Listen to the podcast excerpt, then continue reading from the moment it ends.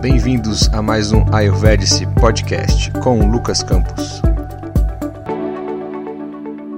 Olá pessoal, sejam muito bem-vindos a mais um episódio do nosso Ayurvedic Podcast. Nosso tema de hoje é o Ayurveda é para mim? É uma, um questionamento. Aproveito para abrir um parênteses e dizer que eu tinha um slide já meio que preparado, uma palestra que eu fiz uh, aqui em Brasília com esse tema, né? E porque muitas vezes as pessoas perguntam ou se indagam, né, ou, tem, ou já passaram por uma experiência com Ayurveda e às vezes foi legal, muito legal, às vezes não foi, complicou, achou complicado, ou achou bacana, ou acha que não é o momento. Então a ideia por meio desse tema é a gente tentar desmistificar algumas coisas, né, colocar assim exatamente o que, que o Ayurveda pode oferecer em apoio aí à, à saúde das pessoas. É, dizer que ele é uma prática integrativa e complementar de saúde aqui no Brasil, né? Ele não é uma medicina, não existe formação no Brasil de médico ayurvédico. Se você quiser se transformar em um médico ayurvédico, você tem que ir para a Índia e fazer um curso de medicina lá. No Brasil não tem esse curso. Então no Brasil tem alguns cursos de formação de terapeuta ayurveda é, e algumas pós-graduações reconhecidas pelo MEC também, né? O que é legal, tá bom? O que é bastante legal. E assim, para você que eventualmente só acompanha a gente uh, escutando né, o nosso podcast, como eu falei, eu tinha uma apresentação, eu estou gravando também em vídeo com os slides aqui e tal. Eu trouxe algumas imagens, eu trouxe alguns gráficos aqui que eventualmente fica bacana você, se você quiser ver lá no nosso canal do YouTube. Como eu disse é, em alguns podcasts atrás, é um canal que eu não invisto muito por questão de tempo. Tá? Então, para mim, gravar o podcast é, é, mais prático, é mais direto, né? E, mas como eu estou gravando esse áudio e o vídeo ao mesmo tempo, tempo, né? Então ficou um vídeo, um videocast, vamos dizer assim, eu consigo extrair o áudio e colocar na plataforma de podcast. Se você quiser é, busca aí no YouTube é, o Ayurvedic. Lá tem vários videozinhos muito curtos que eu fiz da viagem da Índia. Não coloquei todos, mas eu subi mais de 20 vídeos já. Mas assim, só para salvar, tem um lugar para salvar eles também. E eventualmente se você quiser ver como é que foi um pouco da viagem, assim, lá. Tem, tem alguns pequenos trechos, tá, tá interessante. Tem, eu acho que a primeira gravação do podcast, do Ayurvedic Podcast, a primeira de todas, em 2018. É, em janeiro, antes de eu ir para a Índia, inclusive. É, tá lá, eu acho também. Enfim, são poucas coisas, mas esse aqui eu acho que vale a pena ficar lá. Então, se você estiver escutando e depois quiser dar uma conferida, é, tem lá um pouquinho da, do meu rosto no cantinho pequeno e também os slides aí. Tá bom? Bacana? Bom, vamos começar então. É um prazer estar com vocês aqui mais uma vez, a gente poder trazer esse tema que ele é mais genérico, né? A gente vai acabar visitando alguns conceitos assim mais básicos, ou aonde o Ayurveda de fato, de forma genérica, ele pode contribuir para o dia a dia, sem falar é, de algo de algo tão específico, né? Ou de alguma terapia muito específica. Uh, a ideia é trazer aí alguns dados, algumas informações aqui do, do nosso país ou até mesmo fora do nosso país sobre o estado de saúde geral da população e o que, que o Ayurveda pode encaixar e contribuir na sua vida para isso, tá bom? Eu estou mostrando aqui um aviso legal, né, só para informar que o Ayurveda é um sistema energético espiritual de cuidados para a promoção de saúde. No Brasil é tido como PICS, né, é uma prática integrativa complementar de saúde, ela é reconhecida pelo Ministério da Saúde. Então coloquei um link aqui lá no portal é, da Secretaria de Atenção primária à saúde no site saúde.gov.br. Tem essas informações. Tem outras PICs também, tá bom? É, não é só o Ayurveda. E, e o Ayurveda, nesse contexto nosso aqui, deve ser então vivenciado é, no Brasil sob a supervisão de um médico, né, um nutricionista, um outro profissional de saúde. Né? Então, ao ler ou escutar essa palestra ou ver ela, você concorda com essa observação e os termos uh, do Ayurvedic, que também está em nosso site, né, www.ayurvedic.net barra termos de uso. Tá legal? Bacana?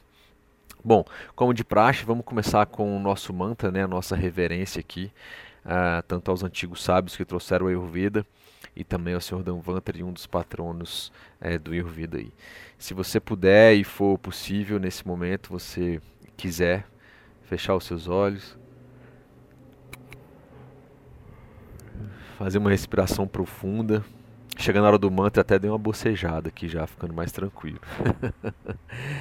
Então faça uma respiração tranquila, se quiser fechar os olhos, colo colocar as mãos no pranamudra, na frente do coração. Acompanhe mentalmente. Ragadirugan satatan shaktan ashesha kaya prasutan asheshan autsukya mohara chidan jagana yopurva vaidhyaya namostu tasmai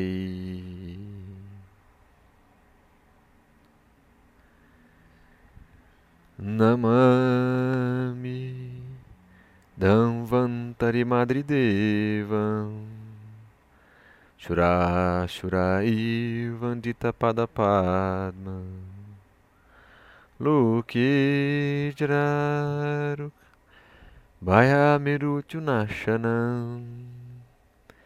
Nashanam Dathara Mishan Vividhal Shadinam Dataramishan Vividhau Shadhinam Om Shanti Shanti Shanti. Hari Om. Tatsat Namastê Bom, pessoal, isso é um namaskara, né? Uma reverência que está lá no Ashtanga Hridaya, um dos primeiros versos aí que existe lá no, nesse texto clássico. Né? E aí lá está escrito: as homenagens são para a Purva Vaidya, né? o único, incompatível, raro médico que destrói sem deixar qualquer resíduo todas as doenças, como raga, paixão, desejo, etc., que estão constantemente associadas, né? que são inatas, que são inerentes e que penetram todo o corpo, dando origem a Autsukya, ansiedade, morra, ilusão, e Arati, inquietação. Né? Então o termo raga aqui, que ele coloca lá paixão e desejo, inclui também kama, cobiça, krodha, raiva, lobha, avareza, mada, arrogância, matsarga, inveja, vesha, ódio aversão, bhaya, medo e outras emoções ruins. Né? Então é uma homenagem, uma devoção nesse sentido.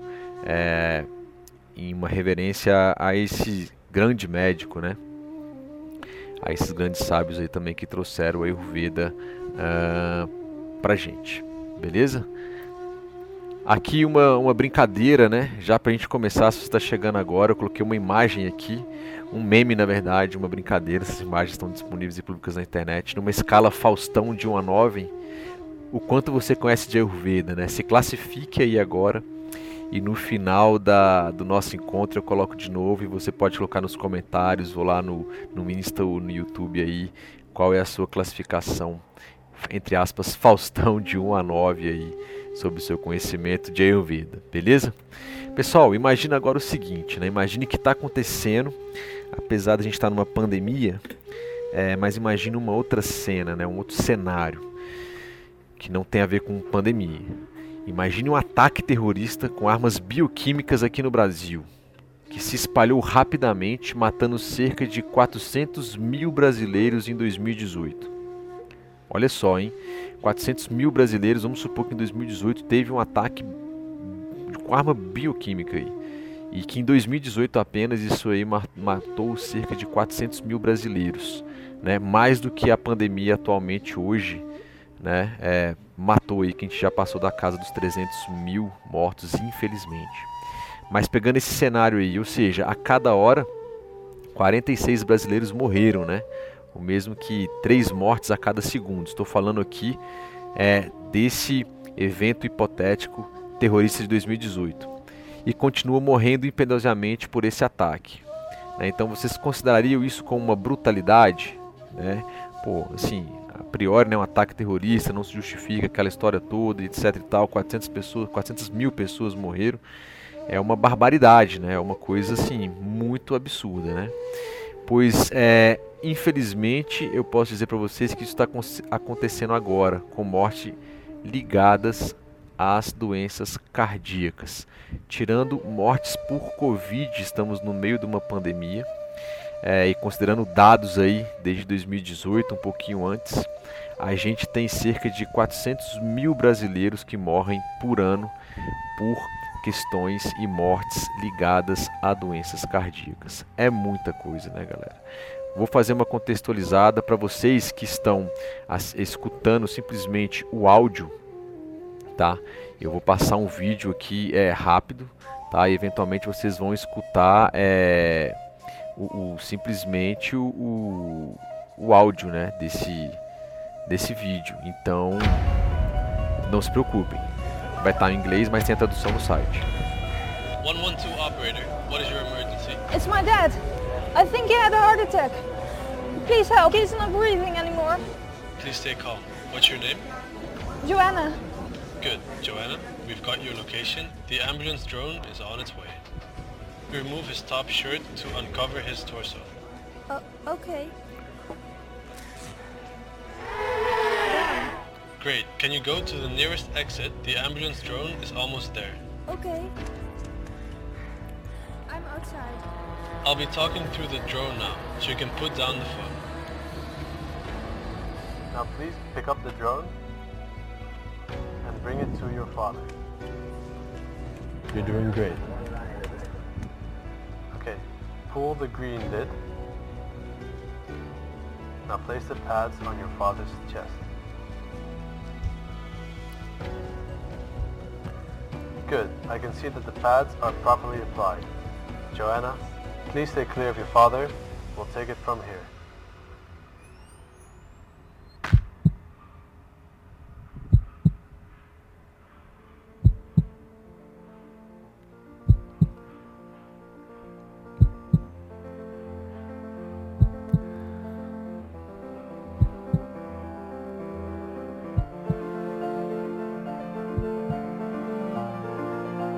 Hi, I'm Alec Momon. I'm a graduate student at the TU Delft working on a project for Living Tomorrow and UZ Gent. Our vision is to improve current emergency infrastructure with a network of drones capable of saving lives. At over 100 km per hour, these drones create an ultra-fast response system capable of increasing this survival chance from 8% to 80%. This is because the ambulance drone is not affected by current road infrastructure, but is capable of flying in a straight line, bringing down the average response time of an ambulance from 10 minutes to 1. We developed a new type of drone that is capable of folding into a very compact position. The drone essentially becomes a flying toolbox for your emergency supplies. Using advanced production techniques such as 3D printed microstructures and carbon fiber frame construction, we were able to achieve a very lightweight design. Our iterative process using design sketching, laser cutting and CNC milling allowed us to rapidly visualize our ideas. The result is an integrated solution that is clear in its orientation and friendly in appearance. Let's use drones for a good purpose. Let us use drones to save lives.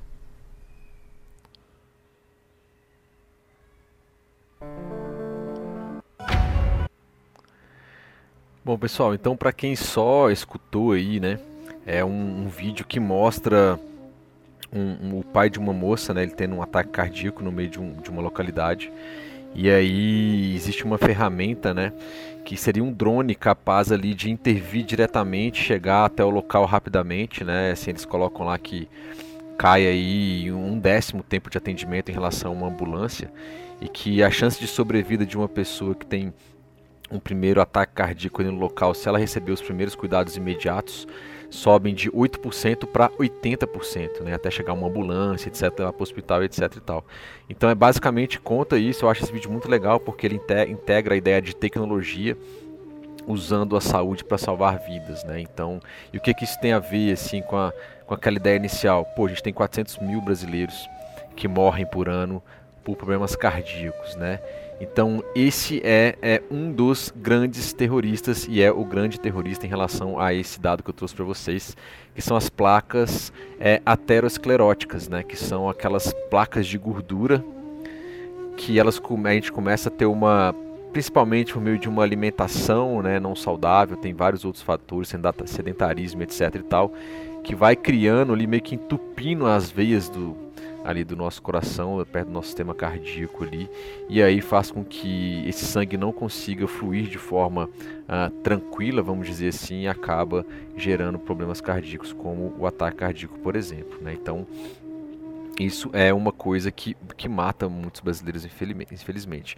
Eu tenho alguns dados aqui é, que eu tirei do DataSUS, tá? A, vamos dizer assim, a parte de banco de dados de saúde a, aqui do Brasil, do Ministério da, da Saúde também, de 2017, tá assim, entre aspas, um, um pouco desatualizado, mas serve como uma referência.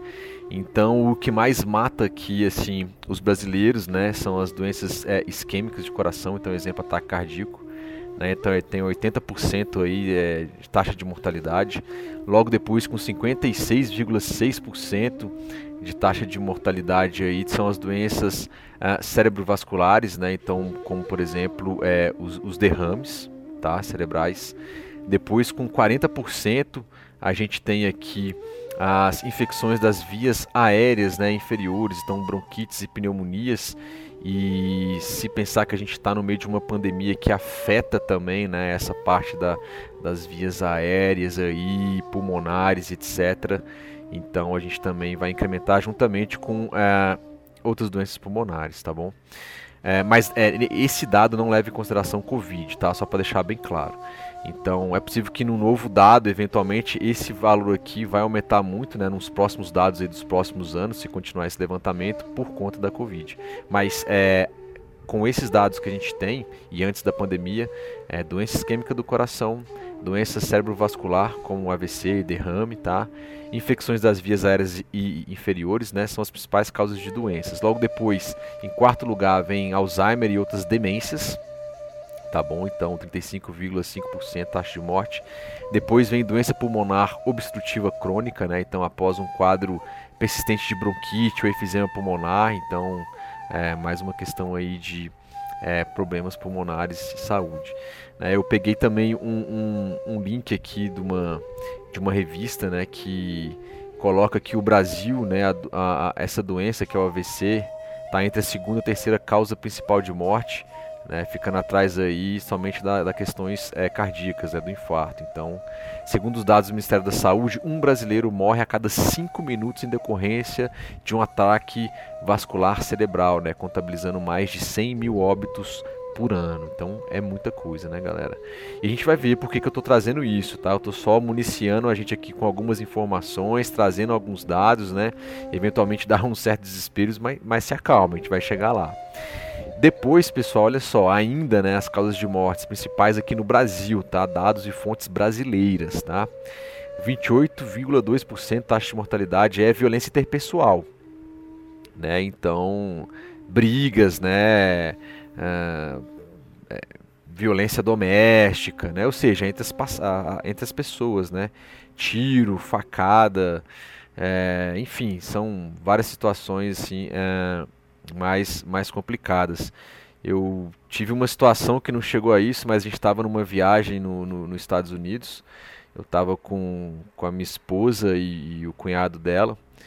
É, Davi tinha ficado no, no hotel com a tia dele, etc. A gente estava voltando ali de, de downtown Miami, voltando pro hotel e lá tem aquelas grandes highways, né? Então tem muitas pontes, etc e tal. E eu saindo de uma ponte, continuei na minha, na minha via, do lado aqui era uma mureta, vamos dizer assim, porque não tinha como eu, eu passar e entrar com o carro para desviar, e, e, vinha uma outra ponte na lateral encontrando e transformando numa grande via. E veio uma pessoa muito rápido assim na minha esquerda, muito rápido e meio que praticamente jogou o, o carro assim para cima, talvez pela velocidade, eu não sei. E não tinha como eu desviar, né? Então tive que manter o carro ali acelerar e ele tirou e ele que foi quem quase é, aconteceu um acidente com ele. E essa pessoa ficou meio doida perseguindo a gente, assim. Chegou ao ponto de perto do aeroporto ali de, de Miami. Ele acelerou bastante, parou lá na frente o carro completamente. E eu percebi isso, né? Meio que aquele desespero aqui da galera do carro. Eu freiei bem antes, né? Porque eu falei, cara, se esse cara vem pra cá, eu dou um jeito de dar uma ré e voltar meio que na contramão mesmo, sabe-se lá. Lá o pessoal tem muita arma, tem muita coisa, né? E aí ele ficou com o carro parado, ficou com o carro e começou a andar, né? E deixamos ele ir. Tinha alguns, algumas pessoas olhando é, o aeroporto ali parado, meio que sem entender. Saiu até um cara do carro ali, tipo, apontou pra mim, tipo, o que que tá acontecendo? Eu falei, cara, o bicho tá louco ali, entendeu? E assim, graças a Deus ele foi embora, eu consegui pegar um outro caminho, não deu nada, mas assim, é, aqui no Brasil, é, briga de trânsito, né, que é um exemplo de violência interpessoal, né, é, facada, tiro, essas coisas aí, é, morrem 28,2%. É, é, a taxa de mortalidade é de 28,2% está em quinto e sexto lugar. Depois tem a diabetes, 25,7% tá? Bastante gente também. Os acidentes de trânsito depois com 20,3%, doença crônica renal, né, dos rins com 16,1% a taxa de morte aí. E depois vem cirrose e outras doenças hepáticas aí crônicas, né? Então as hepatites virais, esteatose hepática, que é a gordura no fígado e, e, e etc. Né? Então, assim, são as 10 é, as 10 top causas de morte no Brasil aí, né? Então só relembrando, a gente tem a parte cardíaca, cérebro vascular, né? Infecção das vias aéreas, Alzheimer e aí quinto lugar, doença pulmonar obstrutiva crônica, sexto lugar, então, como eu falei, a gente tem aí a violência interpessoal, depois diabetes mellitus, acidentes de trânsito, doença renal crônica e as doenças hepáticas, vamos dizer assim, tá? E, aí eu trouxe uma informação aqui da Sociedade Brasileira de Análises Clínicas, né, que fala de 2018 ali, qual é a situação de diabetes no Brasil, né? Então, eles colocam que a OMS acredita que 1 em cada 11 pessoas no mundo tem diabetes. Esse número só cresce. Em 2014, a estatística apontava para 422 milhões de diabetes, né? diabéticos. Um salto em relação aos 108 milhões quando eles fizeram o levantamento em 1980. No Brasil, entre 2006 e 2016, segundo o nosso Ministério da Saúde, houve um aumento aí de 60% né, no, no, no diagnóstico da doença. E esse custo deve dobrar por aquelas estimativas ali, é, dobrar né, até 2030, chegando a 97 bilhões de reais né, nas estimativas mais conservadoras e até 123 bilhões de dólares, ou seja, é, quase 500 bilhões, né? Aqui está 406 bilhões, mas o dólar está mais alto, então mais de 500 bilhões em um pior, pior cenário por ano, é, com custos envolvendo essa doença aí. Né? Então, no país, esse diagnóstico passou de 5,5% da população para 8,9%. Então, tem vários desafios aí, etc e tal, né? Então, quanto é o custo por ser diabético, né? Então, esse custo, o, gasto com a doença chega a ser próximo dos 100 bilhões por ano, né? De dólares, tá? Né, de reais aqui. Além do grande número de diagnosticados, né, o preço da insulina, dos medicamentos para o tratamento são muito elevados. Então, para que uma pessoa que se trata exclusivamente com insulina, o custo hoje fica entre 500 e 800 reais por mês. Isso aqui é um dado de 2018, talvez esteja mais, mais caro, não atualizei isso aqui, dependendo do tipo de medicamento utilizado, né, se adquirido em farmácias comerciais. Então, aí existem programas de farmácia popular no Brasil e tal, que ajudam algumas coisas. Ou seja, o que eu quero dizer é que assim, tem um grande custo para a pessoa, né, para a saúde da pessoa e também para os governos ah, manterem isso aí, né, ajudar isso aí, né. Então, de um outro site aqui, um médico dá dicas para diminuir AVC, por exemplo. Cuidado com colesterol, controle de peso, né, controle da pressão arterial, não fumar, não usar drogas. Ele colocou aqui cuidado com anticoncepcionais, a questão da, de alimentação também, né? Ou seja, todo um, um contexto. E uma notícia aí que é que já está bem famosa, né? Que eu também trouxe aqui de um, um, outro site, que fala que cientistas da UFRJ prova que o hormônio do exercício protege contra o Alzheimer, uma notícia de 2019, né? Então, nosso corpo produz a erisina durante atividades físicas e uma nova pesquisa aponta que ela previne doenças neurodegenerativas e ela é muito boa para a memória, né? Então, mais uma vez aí, exercícios físicos diários né, a OMS aí durante a pandemia soltou um comunicado em 2020, ano passado, já durante a pandemia, que é recomendado que todo mundo que esteja saudável e possa deve praticar atividade física é, moderada, né, e que exige uma certa é, atividade cardíaca, né, que você consiga aí é, fazer quase um aeróbico aí por cerca de 30 minutos diariamente. 30 minutos, não é mais aquela história três vezes por semana, cinco vezes por semana. É 30 minutos de segunda a segunda é, seria o ideal, né? E aqui também, tirando do site do é, governo do Brasil, aqui do Ministério da Saúde, é, eles tem um tópico lá sobre diabetes. Eles colocam lá: a melhor forma de prevenir diabetes e diversas outras doenças é a prática de hábitos saudáveis. Saudáveis comer diariamente frutas, legumes, né, pelo menos três porções de frutas é, e legumes, reduzir o consumo de sal, de açúcar e gordura, parar de fumar, né, quem é fumante, praticar exercícios físicos regularmente, pelo menos 30 minutos todos os dias, isso está lá já também, e manter o preso, o preso, preso não, manter o peso controlado, tá bom?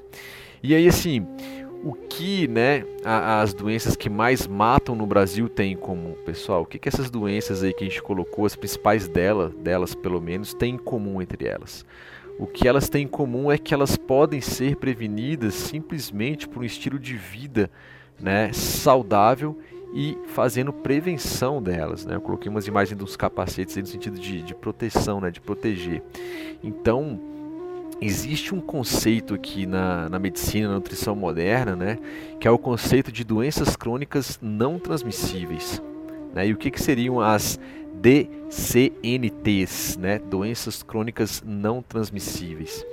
É, tirei também aqui do, da Secretaria de Saúde do DF, até aqui do, do, de Brasília, aqui onde eu moro, e ele coloca o seguinte: as doenças crônicas não transmissíveis, diferentemente das doenças não transmissíveis, compõem um conjunto de condições crônicas, né, ou seja, contínuas, em que geral estão relacionadas a causas múltiplas, sendo caracterizadas por início gradual, de prognóstico usualmente incerto, com longa ou indefinida duração, apresentando curso clínico que muda ao longo do tempo, com possíveis períodos de agudização, né, fiquem, elas pioram, que podem gerar incapacidades.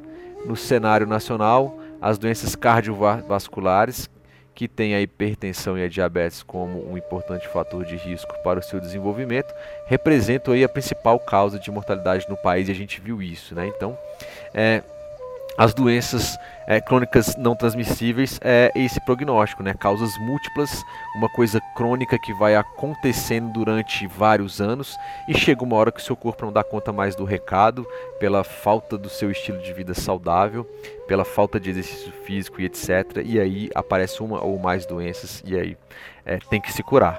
Se você não parou antes para cuidar da saúde, vai parar agora para cuidar da doença, geralmente com um pouco de dor, né? E quais são esses, os fatores principais, né? O que, que pode então levar de fato a essas doenças crônicas não transmissíveis, pessoal? Tem algumas coisas, né? O, o, o tabaco, né? O tabaco é uma das principais coisas que eles colocam aqui pra gente, né? Então, cerca de 6 milhões de pessoas morrem a cada ano pelo uso do tabaco, né? Tanto por utilização é, direta quanto por fumo passivo, né? Que você está perto de alguém que fuma o tempo inteiro, você é um fumante passivo, tá? Até 2020, ou seja, estamos em 2021, então até ano passado essa expectativa aqui é que esse número é, aumentasse para 7,5 milhões é, de pessoas por ano, né, contando 10% de todas as mortes. Né? Isso aqui tem é, é uma referência aqui. E estima-se que fumar causa aproximadamente 70% dos cânceres uh, de pulmão, né? 42% das, das doenças respiratórias crônicas e cerca de 10% é, das doenças do aparelho circulatório.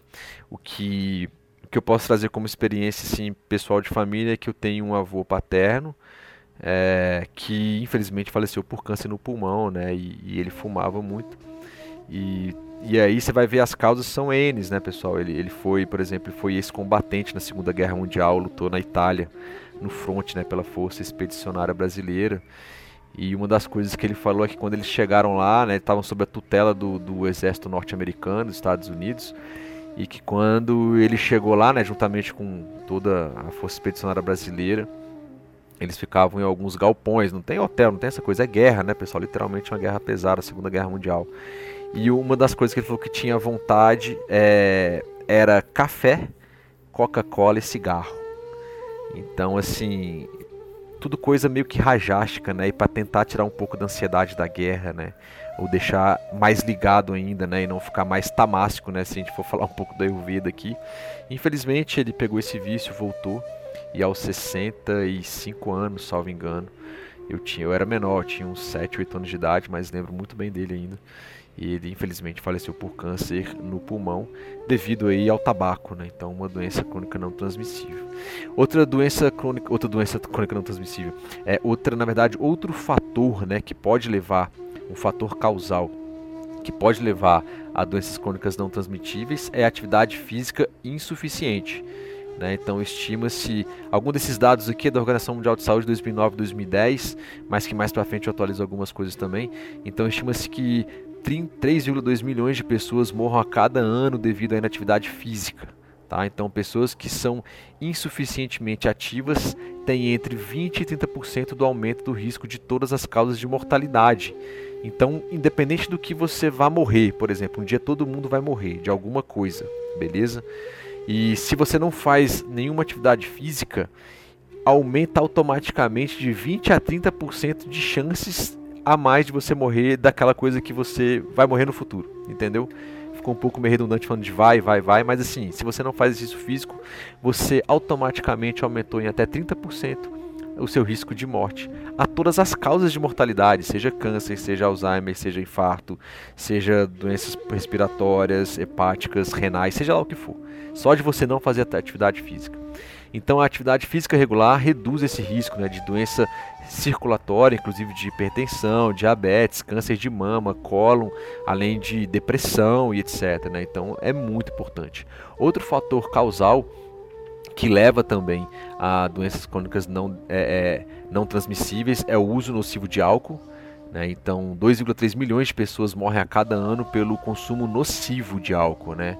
aquele consumo crônico sempre e talvez agudo sempre, né? então complicado. Então, correspondendo aí a 3,8% de todas as mortes no mundo, isso é um dado antigo já, 2019. Já tem dados mais atuais aí que na pandemia, é, em alguns países diminuiu o consumo de álcool, em outros países como o Brasil houve um aumento do consumo de álcool, tá? Então é um grande risco. Então, mais da metade desses óbitos são causados por doenças crônicas não transmissíveis, incluindo câncer, doença do aparelho circulatório, cirrose hepática, né? Doença no fígado. Né? Então, o consumo per capita é mais alto em países de alta renda, é uma característica que tem aí também. É, alimentação inadequada é um outro fator que leva a doenças crônicas não transmissíveis, pessoal. Então, o consumo adequado de frutas, legumes, verduras reduz o risco de doenças do aparelho circulatório, reduz o risco de câncer de estômago, o risco de colo retal, né, a parte ali do, do intestino chegando até o ânus ali, o reto, né. Então a maioria das populações consumem mais sal que o recomendado pela OMS, né, para a prevenção de doenças. Então o grande consumo de sal é um importante determinante de hipertensão, né, de, de é, é alta pressão arterial e o risco cardiovascular. A alta ingestão de gorduras saturadas, né, de ácidos graxos, é, trans, né, transgênicos aí, está ligado às doenças cardíacas também. E a alimentação não saudável, incluindo o consumo de gorduras, está aumentando rapidamente na população de baixa renda. Tá? Uma coisa que é interessante, tem um documentário muito legal é, no Brasil, aqui, aqui no Brasil que fala sobre exatamente é, essa questão do aumento de peso nas crianças, né? Da, da, do sobrepeso e obesidade nas crianças. E, eu estava vendo também, lendo um artigo aqui no, no curso de nutrição, que fala que com a distribuição de renda no Brasil, que ainda está muito aquém né, do, do, necessário, mas como houve uma certa distribuição de renda no Brasil, é, as pessoas tiveram mais acesso a dinheiro e infelizmente elas, as pessoas mais carentes trocavam muitas vezes a alimentação mais saudável que ela tinha por alimentos processados e ultraprocessados. Né? Então, muito ligado aí a mais sal, a mais gordura, a mais açúcar. E aí é, acaba que essa alimentação inadequada está chegando é, nas camadas mais pobres da população, né? aqueles que já têm acesso a mais dinheiro, a renda, trabalho, e aí em vez de adquirir, continuar adquirindo comida é, é mais saudável, passar a optar por industrializados. Então é a má alimentação é um dos fatores também que levam a doença crônica, a doenças crônicas não transmissíveis. E só para encerrar essa parte aqui dessa introdução dos fatores que levam a essas doenças crônicas não transmissíveis, a pressão arterial alta, né, é um outro fator aí pesado. Então estima-se que a pressão arterial alta cause 7,5 milhões de óbitos, né, ou seja, 12,8% de todas as mortes aí uh, no mundo. Esse é um fator de risco para doenças do aparelho circulatório e a prevalência de pressão alta é semelhante em todos os grupos de renda. Contudo, é geralmente menor na população de, de alta renda, isso que é um dado da Organização Mundial de Saúde também, tá? E aí, de isso aqui eu tirei, tá, pessoal, de, de um tudo um documento, não foi eu que inventei nada dessas informações, eu acessei inclusive hoje. Tem um documento no site do Ministério da Saúde, que é um plano de ação e enfrentamento a doenças crônicas não transmissíveis de é, 2012 a 2022 tá? Então, teoricamente, ele vale até o ano que vem. Eu não encontrei nenhuma outra abordagem que tenha atualizado esse documento, enfim. Mas é um documento oficial. É, tá o link aqui no, no slide também, quem está vendo o slide, tá bom? E aí, por fim, é muito legal porque eles colocam uma imagem com uma abordagem integral ali, né, da, da linha de cuidado em doenças crônicas não transmissíveis ali. Né? Então, foi adaptado aqui do MEC 2018, tá nesse documento oficial também do do Ministério da Saúde e ele coloca assim, né, que assim, qual que é a abordagem integral, assim, integrativa, né? Então tem que ter envolvimento da comunidade, tem que ter recursos e políticas é, públicos, né? Então dentro do sistema de saúde é, e a organização atenção básica da saúde, né, as UBS, as UPAs aí, é, tem previsto lá, pessoal, uma ideia que vai ser o ponto central aqui do nosso bate-papo, vai ser esse gancho aqui. Um dentro desse, dessa parte de organização a, a, da atenção uh, básica saúde, tem um item chamado apoio ao autocuidado, ou seja, é o Ministério da Saúde dizendo que ele tem que apoiar as pessoas a fazerem também o autocuidado, a fazerem a prevenção também, né? E é aqui aonde o Ayurveda vai entrar em tudo, galera. Porque se você pegar esse conceito do Ayurveda, do Dinacharya, das rotinas diárias, é uma forma de viver aonde você está tentando ao máximo manter a sua saúde, prevenir doenças, fazendo todas aquelas etapas do Dinacharya, tendo uma rotina de, de vida saudável. Né? E um outro ponto legal que eles colocam aqui é que assim, o paciente, né, o cidadão, tem que estar tá informado e empoderado, entre aspas. Ou seja, quanto mais informação você tem do que, que é saudável, do que, que não é saudável, o que, que aquilo está provocando para a sua saúde ou não, melhor ainda é. Então isso é uma ação que o, o governo faz, ou deveria estar tá fazendo uh, melhor né? E, e, como eu disse, é um documento, não sou eu que estou inventando nada disso, eu peguei como fonte aqui apoio para o podcast ou para o videocast é, esse documento que eu acabei de citar do Ministério da Saúde. Então, partindo desse princípio, é, do contexto brasileiro, baseado num documento aqui de, do nosso Ministério da Saúde, também brasileiro, né? então não estou pegando nada aqui é, de informação do estrangeiro que aplica o Brasil, não, é tudo focado aqui no Brasil, informações brasileiras do nosso governo e da parte de saúde, e sabendo que o sistema de saúde e a organização da atenção à saúde básica é, tem que ter essa ideia e apoio ao autocuidado, foi o que eu decidi trazer e mostrar onde a Ayurveda pode contribuir isso aí e depois responder aquela pergunta: o Ayurveda é ou não para mim, levando em consideração todas essas doenças crônicas não transmissíveis que elas podem ser altamente evitadas com estilo de vida saudável. E aí vocês vão tirar essa vão responder, na verdade, esse questionamento, né? E aí vem aquela pergunta, cara, Lucas, então onde entra o Ayurveda em tudo nisso, né? E isso tudo que você falou aí, eu dei um spoilerzinho agora atrás, mas já dá para saber, né? Então, de cara, eu vou trazer aqui lá no Ashtanga Hridaya, no Sutrasthana, no capítulo 1, no Sloka, no Sloka 12, é 2 na verdade, ele coloca o seguinte: Aqueles que desejam uma vida longa e saudável para obter justiça, riqueza e felicidade aqui e no futuro, devem considerar os preceitos do Ayurveda com a máxima atenção e reverência. Né? Então, percebam que aqui ele já dá uma dica e fala assim: ó, se você quer fazer é, é, sua vida fluir de forma tranquila, né, saudável, né, feliz aqui agora e no futuro, esse futuro aqui pode abrir margem para várias discussões. é nessa encarnação, é na outra, enfim, por aí vai. É, ele dá a dica: você deve considerar os preceitos do Ayurveda com a máxima atenção, reverência e respeito. Né? E isso é muito legal, porque já dá uma dica para a gente de, de autocuidado. E aqui eu sei que muitos de vocês sabem o que, que é o Ayurveda, muitos de vocês praticam Ayurveda, mas eventualmente pode ter alguém que está chegando agora, caindo de paraquedas, e eu vou aproveitar para dar um, uma leve revisada no que, que é o Ayurveda. Né? A palavra Ayurveda significa ciência da vida, né? Então, como tal, não vai se limitar somente à vida física né? é, do corpo, mas ele vai pegar aí um aspecto integrativo e holístico né?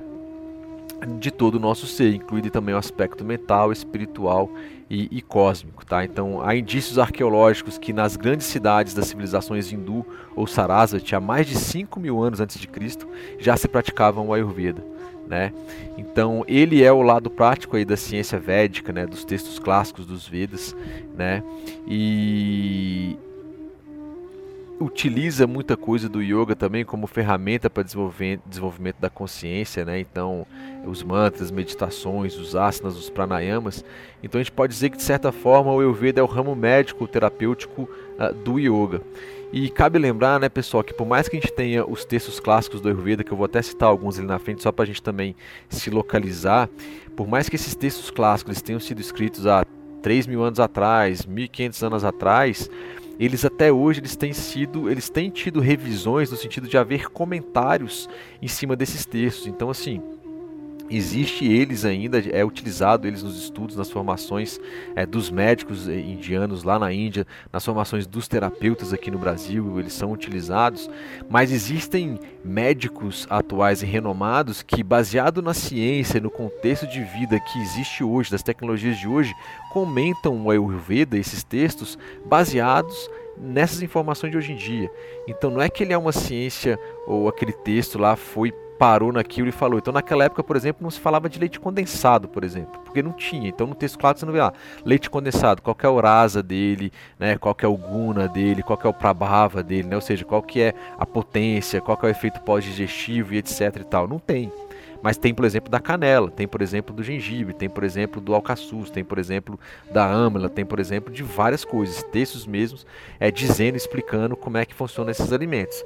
Óbvio, então assim, a gente tem que pegar a base desse conhecimento e aplicar para as coisas que a gente tem hoje em dia, né? para os alimentos, para o nosso estilo de vida, para as tecnologias. Então, antigamente, ele falava lá que, por exemplo, você andar de, de cavalo durante longos tempos, é, longo período, aquilo podia gravar vata. E quando você vai viajar de avião, então? Cara, a grava vata a décima potência. Entendeu? Não é um cavalo, mas são quantos mil cavalos tem a potência de um motor de um avião, ou de um carro, ou de uma moto? Entende isso? Então a gente tem que começar a fazer paralelo em alguns comentários, e a, e a gente que está formado hoje em dia, os médicos, os professores de hoje em dia, é, acabam adaptando e fazendo é, essa interpretação para nossa atualidade, o que é importante. Né? Então, o que é importante? Então, a base conceitual fica adaptada e colocando para é, adaptar e a uma realidade nossa de, aqui de hoje em dia tá bom? E o Ayurveda aqui no Brasil e basicamente aqui no DF onde eu moro que eu posso dizer, no Brasil ele foi inserido no âmbito do SUS, eu já até falei ali no comecinho, né, juntamente com outras práticas integrativas, né, por meio da portaria do Ministério da Saúde, até onde eu saiba ela está vigente ainda, né, em 28 de 3 de 2017, lá no número 60, sessão, sessão 1, página 68, se quiser dar uma olhada, Diário Oficial da União, de 28 de 3 de 2017, número 60, sessão 1, página 68. Esse é o ticket para você dar uma olhada lá. Beleza?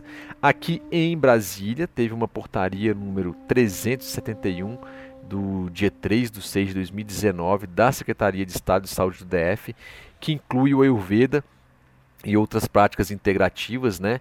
A política distrital de práticas integrativas em saúde. Então, é bem interessante. Eu tive a oportunidade, por meio de um convite da Secretaria de Educação aqui do DF, para falar um pouco sobre Ayurveda, sobre massagem. Estava tendo um curso de Chantala, né? De massagem para para os profissionais da atenção básica à saúde, dos postos de saúde, sobre Chantala, né, com os bebês e etc, com as mães. Eu fui falar lá um pouco sobre a questão de massagem no Ayurveda, visão, os olhos, etc e tal. Lá no Insta tem até uma foto lá com a galerinha, foi muito legal essa oportunidade aqui, ou seja, realmente é, começou um movimento de Ayurveda no, é, não só aqui com os terapeutas aqui na, na, região de Brasília, DF, em torno, mas assim também como é, dentro da Secretaria de Estado de Saúde do Distrito Federal, beleza? E aí, para a gente chegar lá, eu tenho que falar é, assim, qual é o conceito de saúde que a gente tem, né? É uma coisa meio que é clichêzona, mas é muito legal, é muito bacana. É o próprio conceito, eu costumo trazer o conceito de saúde do é, da Organização Mundial de Saúde e também o que tem no Ayurveda. A gente vê que eles, de certa forma, é, de forma ampla e geral, eles são, eles são é, assim, semelhantes. Né? O que, que a OMS fala que é saúde? Né? Saúde, ele coloca lá, é um estado de completo bem-estar físico, mental e social e não somente ausência de afecções e enfermidades. Né? Então, a própria Organização Mundial de Saúde, a própria medicina, nutrição, no curso de nutrição, é, em algumas disciplinas também estudou esse conceito aí né, de saúde mais amplo e dizendo que assim, ó, não é só comida, não é isso? Não é só macro e micronutrientes, carboidratos, lipídios e etc. Né? Tem muito mais aí. Deixa eu dar um gole de água aqui, pessoal, só um minutinho. Brasília começou a ficar seco, a gente está é, outono, né? Então começa a ficar mais seco aqui. Tá bom? E, então esse é um, um, um conceito de saúde. Puxando para o Ayurveda, em sânscrito ele fala o seguinte: Sama dosha, sama agnistya, sama dhatu malakriya, prasana atma indriya manaha, swasta it abhidyate. Né? Então está no Sushruta Sutrastana, capítulo 15, versículo, né? O versículo é Bíblia, Sloka 41, beleza? E isso aqui, nesse conceito em sânscrito, é, dá para interpretar algumas palavras. Dosha está aqui, Agni está aqui, Dhatu está aqui, Atma está aqui, Mana está aqui. Ou seja, tem a ver com Dosha em equilíbrio, com Agni em equilíbrio, com seus datos e malas, né? ou seja, os seus tecidos e as excreções em equilíbrio, né? Você com é, conhecimento de Atma, né? Aí a parte mais sutil, espiritual, né? E a sua mente, tudo isso equilibrado, vamos dizer assim. E aí a gente pode destrinchar em, em, em, em alguns pedaços aqui dentro do Ayurveda. A parte física daquele conceito de saúde é quando todos os doshas, né? Todos os agnes, os tecidos corporais, que são sete, a gente já teve um podcast para cada uma dessas coisas, e os malas, né, que são as excreções corporais, fezes, urina, suor, menstruação, no caso das mulheres, estão em equilíbrio. Então, se tudo isso aí na parte física do corpo tiver equilíbrio, você tem saúde na parte física do seu corpo. Porém, tem a parte mental. Né? Isso inclui também os seus cinco sentidos, tá?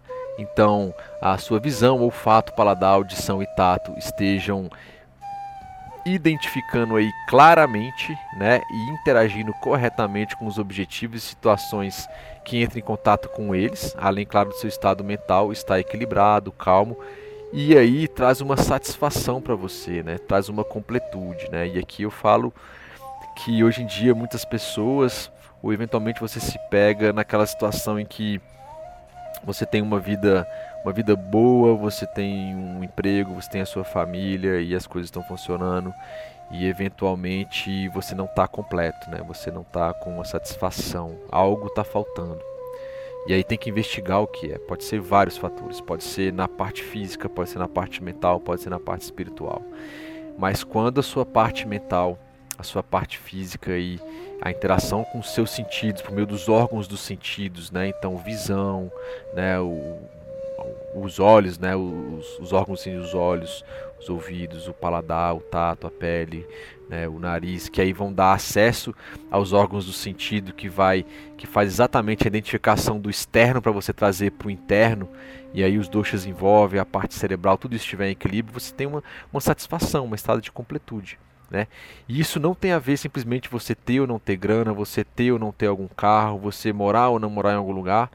Tava falando com meu filho esses dias que é, é, ele falou, nossa, a gente está num lugar aqui bonito, né? Essa lua. Eu falei, cara, mas você está sentindo isso é, só porque você está aqui? Ele falou, não, não, acho que tem outras pessoas que em outros lugares que talvez não estejam num lugar igual ao nosso que também possam estar sentindo isso. Eu falei, exatamente. Então, o que vai dizer muito isso é o equilíbrio do corpo físico e da mente, né? Então, independente de onde a pessoa estiver, ela pode estar num palácio, ela pode estar na frente do mar ali, eventualmente, se estiver com algum desequilíbrio, ela não vai estar sentindo essa satisfação, né? E a parte sutil, que ele diz ali que é a questão da, da alma, né? Ou da parte energética aí do, uh, do nosso corpo, né? E, e aí a gente pode encaixar aqui um aspecto, aspecto kármico da existência de cada um, né? Ou daquela comunidade, da cidade. Ou, por exemplo, a gente está vivenciando nesse momento aqui de pandemia do Covid-19 um aspecto da parte sutil, kármica, coletiva mundial. Né? Então todos os, os, os países no geral, praticamente todos, e a gente está numa segunda onda muito forte, não só no Brasil. Estão se falando numa preocupação na parte da Europa de uma terceira onda e etc. E se isso está acontecendo no mundo inteiro, isso aqui é um karma coletivo mundial. Né? Então existe o karma pessoal de cada um, ligado à alma, às questões anteriores, de vidas anteriores que você fez, que você traz agora, tanto do lado positivo e negativo, né? as suas tendências. Né? Isso pode ser familiar, como eu falei, isso pode ser de uma comunidade. Então, se você mora num bairro XYZ, né, o que acontece ali no geral com a vida do bairro é um karma do bairro, né, da cidade, do país. Né? Então, e a gente faz parte desse, desse karma coletivo aí.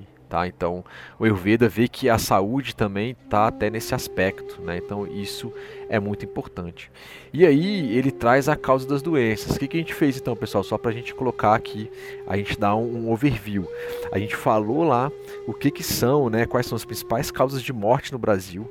Falamos que isso está muito ligado às doenças crônicas não transmissíveis, beleza? De, é, falamos quais são as causas principais das doenças crônicas não transmissíveis.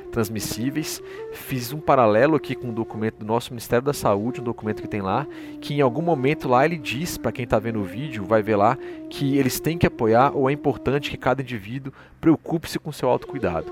E aí eu estou encaixando o Ayurveda para levar a gente por esse caminho e você responder aquela pergunta, o Ayurveda é ou não é para mim? Né? Então estou colocando alguns conceitos, algumas coisas que a gente vai colocar e depois você vai chegar a essa conclusão aí, tá bom? E aí, na visão do Ayurveda, continuando, qual é a causa da saúde da doença, né? Então, é, a causa da saúde das doenças está lá, ó, capítulo uh, 18 ali, ponto 2, né, até o 19.1, é o, o sloka, na verdade, né. Ele coloca lá o yoga, né, o, o contato, a associação, a união. A palavra yoga quer dizer união também, né. Então, a união de kala, ou seja, a estação climática, arta, os objetos dos sentidos karma, né, as atividades, as funções, aquilo que você realiza, ou karma mesmo, de uma forma rina, né, rina, inadequada ou pobre, mitya, impróprio, perversos e ati, ou seja, excessivo, são as principais causas das doenças, enquanto que o seu samyak, né, ou seja, a associação ou contato adequado com essas coisas é a principal causa da saúde né? Então, assim, atenção porque são vários fatores causais que podem gerar doença, e mesmo assim a gente consegue ir de encontro, né, bastante aquilo, isso aí, né? Enquanto que para a saúde, fazer o uso adequado, né, ou, se, ou seja, é, a gente pena e acaba adoecendo. Então perceba que esse conceito de saúde aqui vai te desencadear eventualmente aos fatores causais que podem te levar às doenças crônicas não transmissíveis. Né? Então, é, se você tem lá o contato ou união é, de forma errada já com a estação do ano, os objetos dos sentidos, a, as atividades e funções que você realiza de uma forma inadequada ou imprópria ou perversa ou excessivo, vai causar é, doença. Então vamos pegar comida. Tá? Se você come uma comida errada naquela época do ano, né? E que seus sentidos, a sua mente está desequilibrada e você come em excesso ou muita diminuição né? Ou não faz o uso da alimentação correta, né? Aí igual fala que você faz, você faz o uso da alimentação de forma inadequada, né? Ou de forma imprópria, ou de forma excessiva, você vai ficar doente por causa da alimentação. A gente pode colocar isso com o trabalho, a gente pode colocar isso com os relacionamentos, a gente pode colocar isso com, com tudo na nossa vida. Né, com a parte até, até a parte espiritual. Você faz um uso inadequado da parte espiritual também, né, é, isso vai gerar uma doença. De forma que, se você fizer o contrário, né? Se você souber, por exemplo, é que você deve ter essa alimentação saudável, deve se exercitar de forma correta, respeitando o clima, aonde você mora, se você já tem alguma condição pré-existente de doença ou não, ou seja, se você interpreta isso, tem consciência disso, sabe como fazer e eventualmente usar a sua rede de apoio, né, profissionais de saúde, ayurveda e etc, você vai ter um contato correto com aquilo, um contato adequado com aquilo, seja alimentação, seja exercício, seja qualidade de vida, estilo de vida e tudo mais, você vai ter saúde, né? Então, isso aí é muito interessante, tá bom?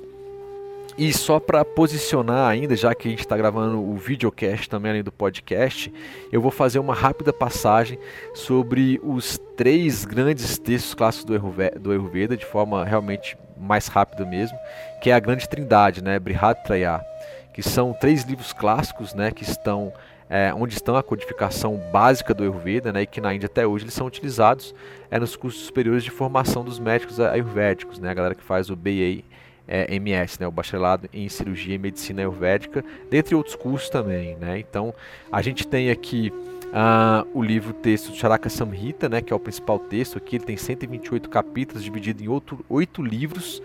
Cada livro desse a gente chama de stana. Então ele tem ele é, ele é de mais ou menos 1500 é, antes de Cristo, né? Então tem mais ou menos 3.500 anos, a gente está em 2000 e alguma coisa. Tem o Sushruta Samhita, né, que é o primeiro livro de cirurgia da história, tá? Da história da medicina. Então, assim, a primeira coisa codificada de cirurgia do planeta, da nossa existência, veio do Sushruta Samhita. Ele tem 184 capítulos, né? Foi escrito em 1300 a.C. Né? Ele cita lá já é, 1120 patologias, 64 preparos com minerais, né, medicamentos com minerais, 57 preparos orgânicos e descreve assim de forma muito é, propícia para a época e talvez até hoje algumas coisas a questão de anatomia humana, né? Então talvez foi o grande livro, primeiro grande livro da medicina aí. O Sushruta é considerado o grande cirurgião do Ayurveda, né? Tanto é que a abordagem de um Charaka, de um Ashtanga Hridaya, não é tanto cirúrgico, né? Então é uma, talvez uma visão mais de um clínico e não de um cirurgião. Tá? Tem o Ashtanga Hridaya, né? Que aqui é o o talvez o, o que a galera mais acha, acha mais fácil, o que é mais acessível, que a gente pode dizer que ele é um resumão do Ayurveda. ele tem 120 capítulos, né? Ele é de 500 anos antes de Cristo, mais ou menos. Nessas datas aí são variáveis, tá, galera? Vocês encontram muitas informações aí é, de diversas fontes.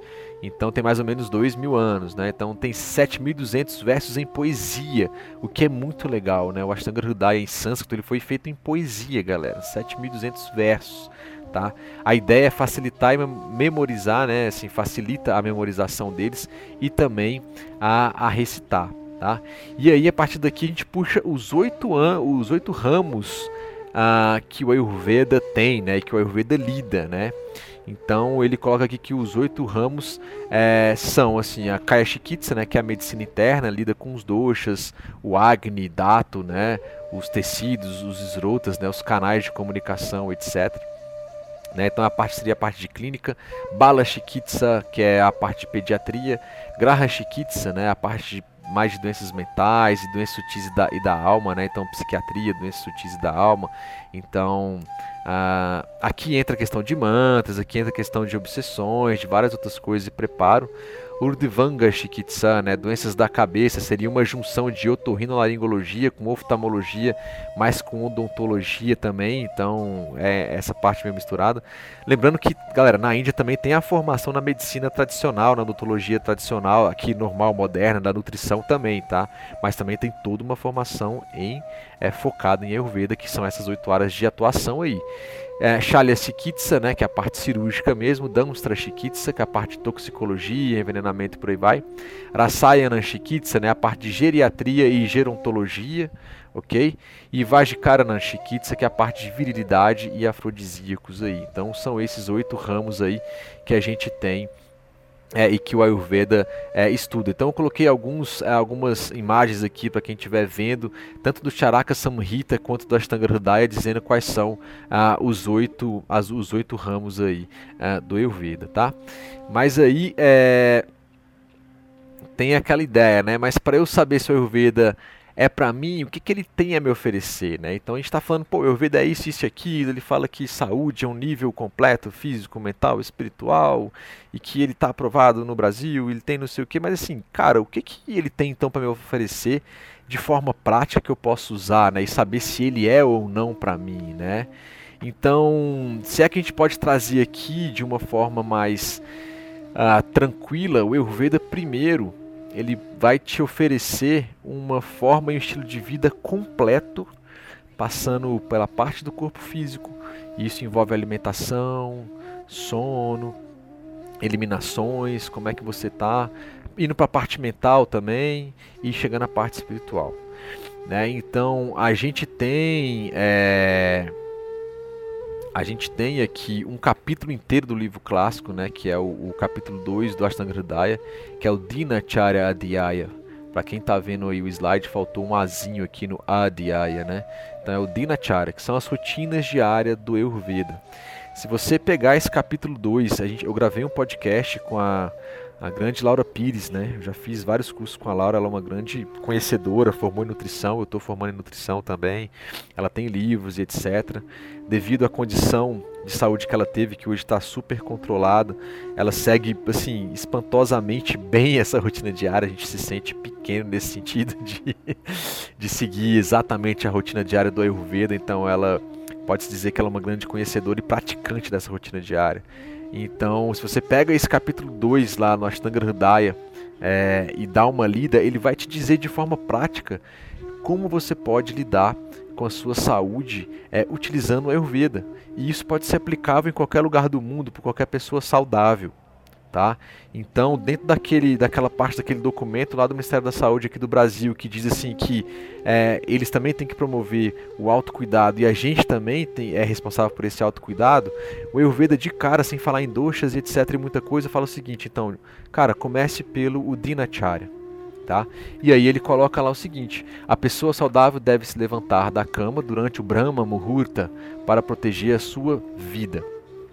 E Brahma Muhurta é 48 minutos, mais ou menos 48 minutos antes do nascer do sol. Isso vai variar muito aí é de onde você está, né? Então, aqui no Brasil vai variar da época, pode ser, sei lá, é, 5,50, né, 4 e alguma coisa, 5,50. É, mas isso aqui, muitas vezes as pessoas colocam assim, cara, esse já é o primeiro impacto, então, aqui, cara, eu não consigo levantar no Brahma Muhurta, cara, eu trabalho cedo, né, então assim, eu durmo tarde, etc e tal. Então, mas ele diz: uma pessoa saudável deve levantar-se da cama durante o Brahma Muhurta para proteger a sua vida. Só que para você levantar no Brahma Muhurta, você precisa fazer o quê? Você precisa dormir mais cedo. E aqui vem o primeiro ponto que é a questão do sono. Né? Você precisa dormir bem, você precisa fazer uma higiene do sono para dormir antes, né? E aí a, a gente recomenda, pô, desliga as telas celulares, televisões, etc. Uma hora antes de você dormir né? Toma um bom banho, faça uma meditação, faça uma prece, uma leitura mais tranquila e vai se deitar, né? Faz um mantra, alguma coisa assim. E aí, no geral, é, entre 6 e 8 horas pode variar de pessoa para pessoa, né? Então tem gente que 6 horas dormindo fica muito bem, tem gente que não fica muito bem. Eu fico entre eu fico nas 7 horas ali. Se eu dormir 7 horas, eu, eu durmo bem, não uso nada e tal. Consigo dormir assim sem interrupção direto quando eu deito na cama e, e pego no sono, eu vou embora. Então, é, essa é a ideia. E aí você fala assim, ah, então se o primeiro passo é eu acordar de madrugada, né, aí já coloca assim, eu nem vou continuar seguindo o Ayurveda. Né, isso aí é uma mente tamasca, uma mente que está embotada e não pensa nas próximas coisas, né? Ou assim, coloca assim, se isso eu não fizer, o resto eu não faço. É igual aquela história, né? Ah, se eu não consigo fazer é, exercícios físicos três vezes na semana, né? Todo dia eu nem vou fazer, porque eu vou fazer só três vezes por semana, né? Igual eu tava dizendo lá, pô, tem que fazer isso todo dia. Ah, se não consigo fazer todo dia, eu nem vou fazer nada. É um leso, é um grande erro. Né? Que assim, se você não consegue fazer todo dia, que é o, o top full das galáxias, vamos dizer assim, faz um. É melhor do que não fazer nada. Né? Feito é melhor que bem feito. Né? E bem feito é melhor que perfeito. Então, antes de chegar na perfeição dos sete dias, de acordar quatro e pouco da manhã, pô, Tenta dormir um pouquinho mais cedo e acorda no seu horário. Mexe na qualidade do sono. Quando você regulou isso, por exemplo, pô, eu me organizei, já fiz minha marmita para outro dia, ah, já organizei as coisas aqui em casa, me organizei e consigo deitar mais cedo para dormir e tentar acordar é, no Brahma Muhurta. Se não dá por enquanto, só tente dormir sem interrupções. Faça a higiene do sono que já vai ser sensacional e passo a passo você vai chegando lá. Beleza? E aí, logo depois, a ideia aqui é ir ao banheiro, né? Então é importante logo que você levanta, acordou no Brahma não deu para acordar no Brahma Muhurta, não tem problema. Acorda no seu horário, mas aí com um tempo razoável para você fazer as eliminações intestinais, né? Então, é fazer cocô e xixi logo depois que que amanhece, né? Lucas, eu não consigo. Então, assim, se você ainda não consegue, é, você precisa fazer em qualquer horário do dia. Isso já é um bom sinal. Se você vai ao banheiro todos os dias, em qualquer horário, beleza, já tá, não tá ruim. Mas o ideal do ideal do ideal é levantar em jejum e conseguir ir ao banheiro. Eu consigo fazer isso. Eu consigo, eu consigo não, todo dia eu levanto e eu vou ao banheiro. Acontece isso não, é, é acontece é, de não acontecer isso, né? Na verdade, às vezes não, isso não acontece. Sim. Então, por exemplo, eu estava acordando entre 7 e meia, 8 horas, beleza? E eu comecei a acordar mais cedo para praticar exercício em jejum. Voltei a fazer isso, sei lá, semana passada, duas semanas atrás. No primeiro dia que eu levantei mais cedo, eu tentei ir ao banheiro e não veio, né? Em jejum ali. Eu falei, cara, ok. Em jejum, me arrumei, fiz as coisas aqui e saí para fazer minha atividade física. Quando eu voltei, eu fui ao banheiro, fui e fiz cocô, beleza. No segundo dia, parece que o organismo já sacou o movimento. Então, assim, fiquei lá, demorou um pouquinho mais, fiquei lá um tempinho a mais, não muita coisa também, e consegui ir ao banheiro. E aí já tem duas semanas que eu voltei ao banheiro acordando mais cedo automaticamente. Então, assim, cabe você também a ter esse tempo de às vezes sentar ali na, na, na privada e começar a dizer assim, ó, oh, a partir de agora vai ser esse horário. Você fica ali um tempo razoável, não se expõe muito, não fica forçando, não pode forçar para vir e seu corpo começa a entender se você ajudar ele.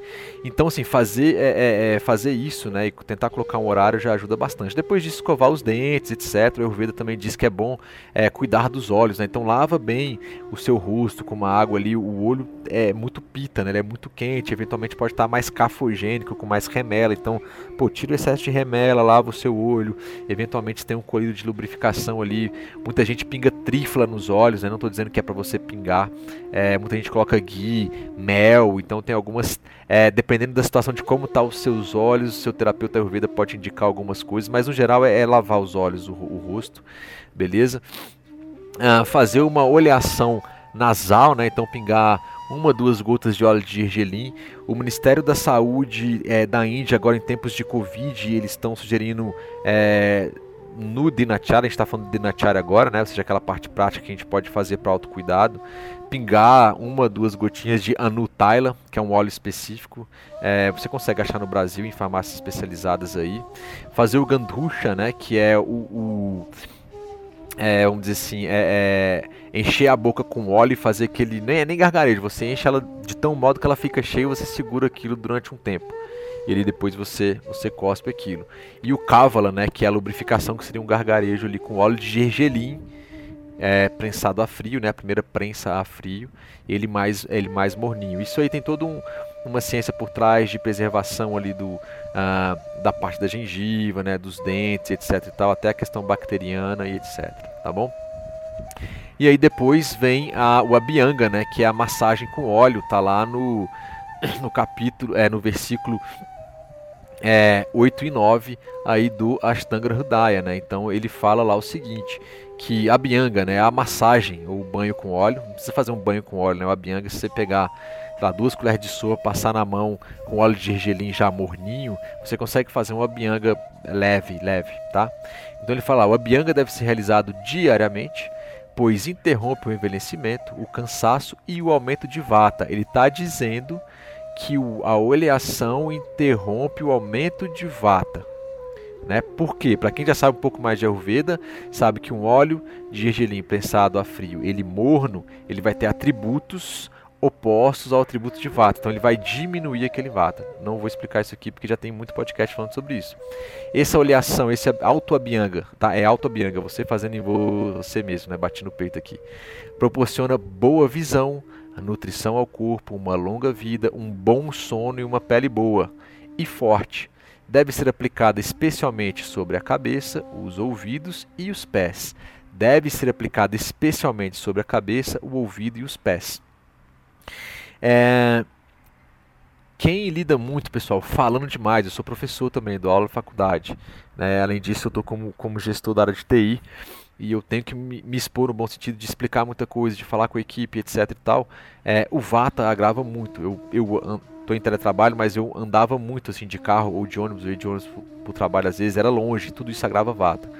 E quando eu chegava à noite, depois de dar aula, a aula também agora está sendo online por enquanto, nesse tempo de pandemia, cara, eu chegava em casa e ainda quando termino de dar aula, 10 e meia da noite, é, tô muito agitado se eu não tomo conta, inclusive, por exemplo, semana passada foi uma semana muito mais agitada, algumas mudanças estão acontecendo, positivas, mas acaba agitando, e eu não quis parar, não tive força de vontade para parar, fiquei agitado, dormi mais tarde, eventualmente um dia ou outro eu comi mais tarde, o que está fora de cogitação de uma saúde boa, ou de manter o sono bem, de manter a capacidade digestiva, mas aconteceu. E aí, quando eu paro e fiz isso, né? E, pô, acabou a aula, eu já tinha comido mais cedo. Cara, desliga as coisas, desliga tudo. Senta, pega um olhinho de gergelim, faz uma massagem aqui no topo da cabeça de forma tranquila, né? Região de vata, nos ouvidos na parte de fora. Às vezes pega só um dedinho molhado ali de, de um pouquinho de óleo, passa ali na região do, dos ouvidos internos. E aí faz uma pada bianga, né? Faz uma, uma bianga na sola dos pés com esse óleo de gelim pensado a frio. Depois faz ali uma é, uma meditação, um mantra. Eu gosto muito de fazer mantra, meditar, né? Seguindo a linha ali da Kriya Yoga de Babaji, que eu sou iniciado. Cara, é tranquilo. Você vê que o Vata, aquela agitação toda ali, ó, se acalma. O sono chega, você dorme tranquilo, muito bem, tá? Mas essa, esse abhyanga deve ser evitado uh, por pessoas que sofrem de aumento de cafa, né, que acabaram de se submeter à terapia purificadora, né, como eméticas e purgações, algumas terapias de panchakarma, né, ou que estão sofrendo de indigestão. Se você tem indigestão, se você fez alguma cirurgia, se você acabou de fazer algum panchakarma, não faça auto-abhyanga, não passe óleo no corpo. Se você tem ama, se está menstruada aí, também não passe óleo no corpo, tá bom? Mas está aí uh, a sequência. E ele fala né, da, da, da, aplicação de, dessa oleação na cabeça, quais são as vantagens, né? Então, aquele que aplica o óleo de gergelim, lembrando que tem que ser a primeira prensagem a frio, coloca ele morninho ali no banho-maria e aí passa uma quantidade na mão e aí faz uma automassagem, né? Então, quem aplica o óleo de gergelim sobre a cabeça regularmente não sofre de cefaleia, calvície, branqueamento nem queda dos cabelos. Então, o fortalecimento da cabeça e da testa é aumentado, seus cabelos tornam-se pretos, longos e profundamente enraizados. Óbvio que já tem cabelo preto, né? Então, quem tem cabelo loiro ou ruivo, etc., ele não vai ficar preto, tá ligado? É genético. Seus órgãos sensoriais funcionam adequadamente, a pele né, da face torna-se clara e brilhante, ou seja, ela fica mais brilhante, ela fica com mais tênue, respeitando, obviamente, a cor da sua pele, que é como ela já é. Né? É, a aplicação de óleo de gelim sobre a cabeça produz sono profundo e felicidade. Galera, sono profundo. Faz uma auto-bianga. Eu sei que, pô, já tive cabelo grande na adolescência, andava de skate, era roqueiro, cabelo grande. Teve uma vez que eu fui pra praia e eu não cuidava do cabelo igual assim, as mulheres já têm essa tendência, né? Pô, andava de skate, queria, cara, pegar onda, ficar nadando e tal e tinha um cabelo grande, só passava meio que shampoo, não tinha aquele hidratação. Que hidratação que joga água lá, toma mãe. Cara, eu cheguei da praia e aquele calor na nuca e tal. A primeira coisa que eu fui, eu fui num, num cabeleireiro e mandei raspar minha cabeça, cortar bem curta. Assim, já tinha uns dois anos e meio que eu tava com cabelo grande, ele era até o ombro, assim, relativamente bem o cabelo, bastante cabelo na época, né? Hoje já tá bem raleado. E o cara não queria cortar, né? então, eu, e eu falei, cara, corta, corta, corta. Acabei doando o cabelo, né? Que tem lugares que fazem perucas, né? Pessoal que tá com, com câncer. Naquela época eu tinha uns 19 anos, 18, 19 anos. E eu doei, né? Doei. Falei, não, cara, pode levar, corta e vou levar aqui para um lugar. Então eu sei que às vezes para as mulheres, né? Quem tem cabelo grande, homens também que tem cabelo grande, pô, à noite tem que fazer isso, né? E eu vou, não é bom dormir com, com óleo na cabeça realmente. Uh, mas assim, cara, uma bianga na cabeça e nos pés, assim, pro sono não tem coisa melhor, tá? Então é uma. Mas isso aqui é, antes de dormir, mas estamos falando aqui da manhã, logo depois do Brahma Muhurta, né? Aquela sequência, beleza? Então eu estou levando a sequência aqui, levantou pela manhã, banheiro, escovou os dentes, lava o rosto, os olhos, pinga pouquinho de óleo ali no nariz, faz o gargarejo e aí faz a massagem no corpo inteiro. Aí ele fala especialmente sobre cabeça, ouvidos e os pés, tá? Nos pés eu recomendo mais do que a cabeça antes de dormir, tá bom? E aí ele trouxe só ali a, a, a vantagem de se fazer essa olha, olhação, né? E aí ele explica o porquê a massagem com óleo é legal. Isso é mais lá pra frente, lá no, no Sloka 85 87. Assim como um jarro né, e um eixo de uma carroça, de uma carroça tornam-se fortes e resistentes pe pela aplicação de óleo, da mesma forma, através da massagem com óleo, o corpo humano é, e uma pele seca transformam-se fortes, né, se tornam fortes e a pele fica macia. A pessoa não fica suscetível a doenças causadas por vata. Ela torna-se resistente aos cansaços e aos esforços. Olha só o que ele diz, qual é a vantagem da, da massagem com óleo tá bom? E estão falando do, do Alta Bianga ou quando você está também fazendo um tratamento aí, onde tem outros tipos de massagens, tá bom? E ele coloca também vantagens do uso da massagem como hábito regular. Aí ele fala: naquele que pratica a massagem com óleo regularmente, o corpo, mesmo sujeito às injúrias do trabalho, né, ou ao trabalho extenuante, não é muito prejudicado. Seu aspecto físico é macio, liso, forte e sedutor. Opa, fica a dica. Com a aplicação de óleo regularmente, os sinais do avanço da idade são diminuídos. Então, a gente falou do Abianga pela manhã e eu estou trazendo aqui quais são essas vantagens. Ele falou ali atrás que a pessoa não é acomedida por doença de vata. Olha só que interessante, porque o óleo tem atributos e é oposto ao dosha vata. Então, ele vai diminuir, manter o seu vata equilibrado né, em equilíbrio, tá bom? Lembrando que todo esse dinacharya, pessoal, é recomendado para as pessoas saudáveis, tá? E aí ele fala da vantagem da Abhyanga, lembra que ele falou assim, preferencialmente cabeça, ouvidos e pés. Já falei da vantagem de se fazer oleação na cabeça. Qual é a vantagem de fazer uma oleação no pé? Através da massagem oleosa dos pés, a aspereza, a imobilidade, a secura, a fadiga, as parestesias são instantaneamente curadas. Maciez, vigor e a estabilidade dos pés são conseguidos. A visão torna-se clara e o vata desequilibrado é portanto aliviado, né? é portanto ali equilibrado. A prevenção de ciatalgia, das rachaduras na sola dos pés e a constrição dos vasos e ligamentos dos pés é assegurada se a massagem oleosa, oleosa, óleo de gergelim, prensado a frio, morninho no banho-maria, é aplicada sobre os pés, né? Então assim, pé rachado, qual é o melhor tratamento? Se você lixar muito, a tendência é seu corpo produzir mais, né? Então o melhor tratamento é óleo de gergelim todo dia, bastante óleo, deixa ele ressecar ali, tira o excesso depois e toma um banho. Beleza? É, eu tive andando de skate é, na pandemia, voltei a andar de skate e tal. Eu tive uma, uma lesão é, onde eu rompi o, o, adutor da coxa esquerda aqui interno, né, que é um, um o, o, médio. Né, então a gente tem três adutores, se não me engano, né, o, o, curto, o médio e o longo. Rompi o médio totalmente e o longo parcial que acaba sendo recuperado. E além disso, meu tornozelo deu uma, deu uma, uma bichada no sentido de eu meio que torcia, ele não estava conseguindo fazer postura de lótus e tal.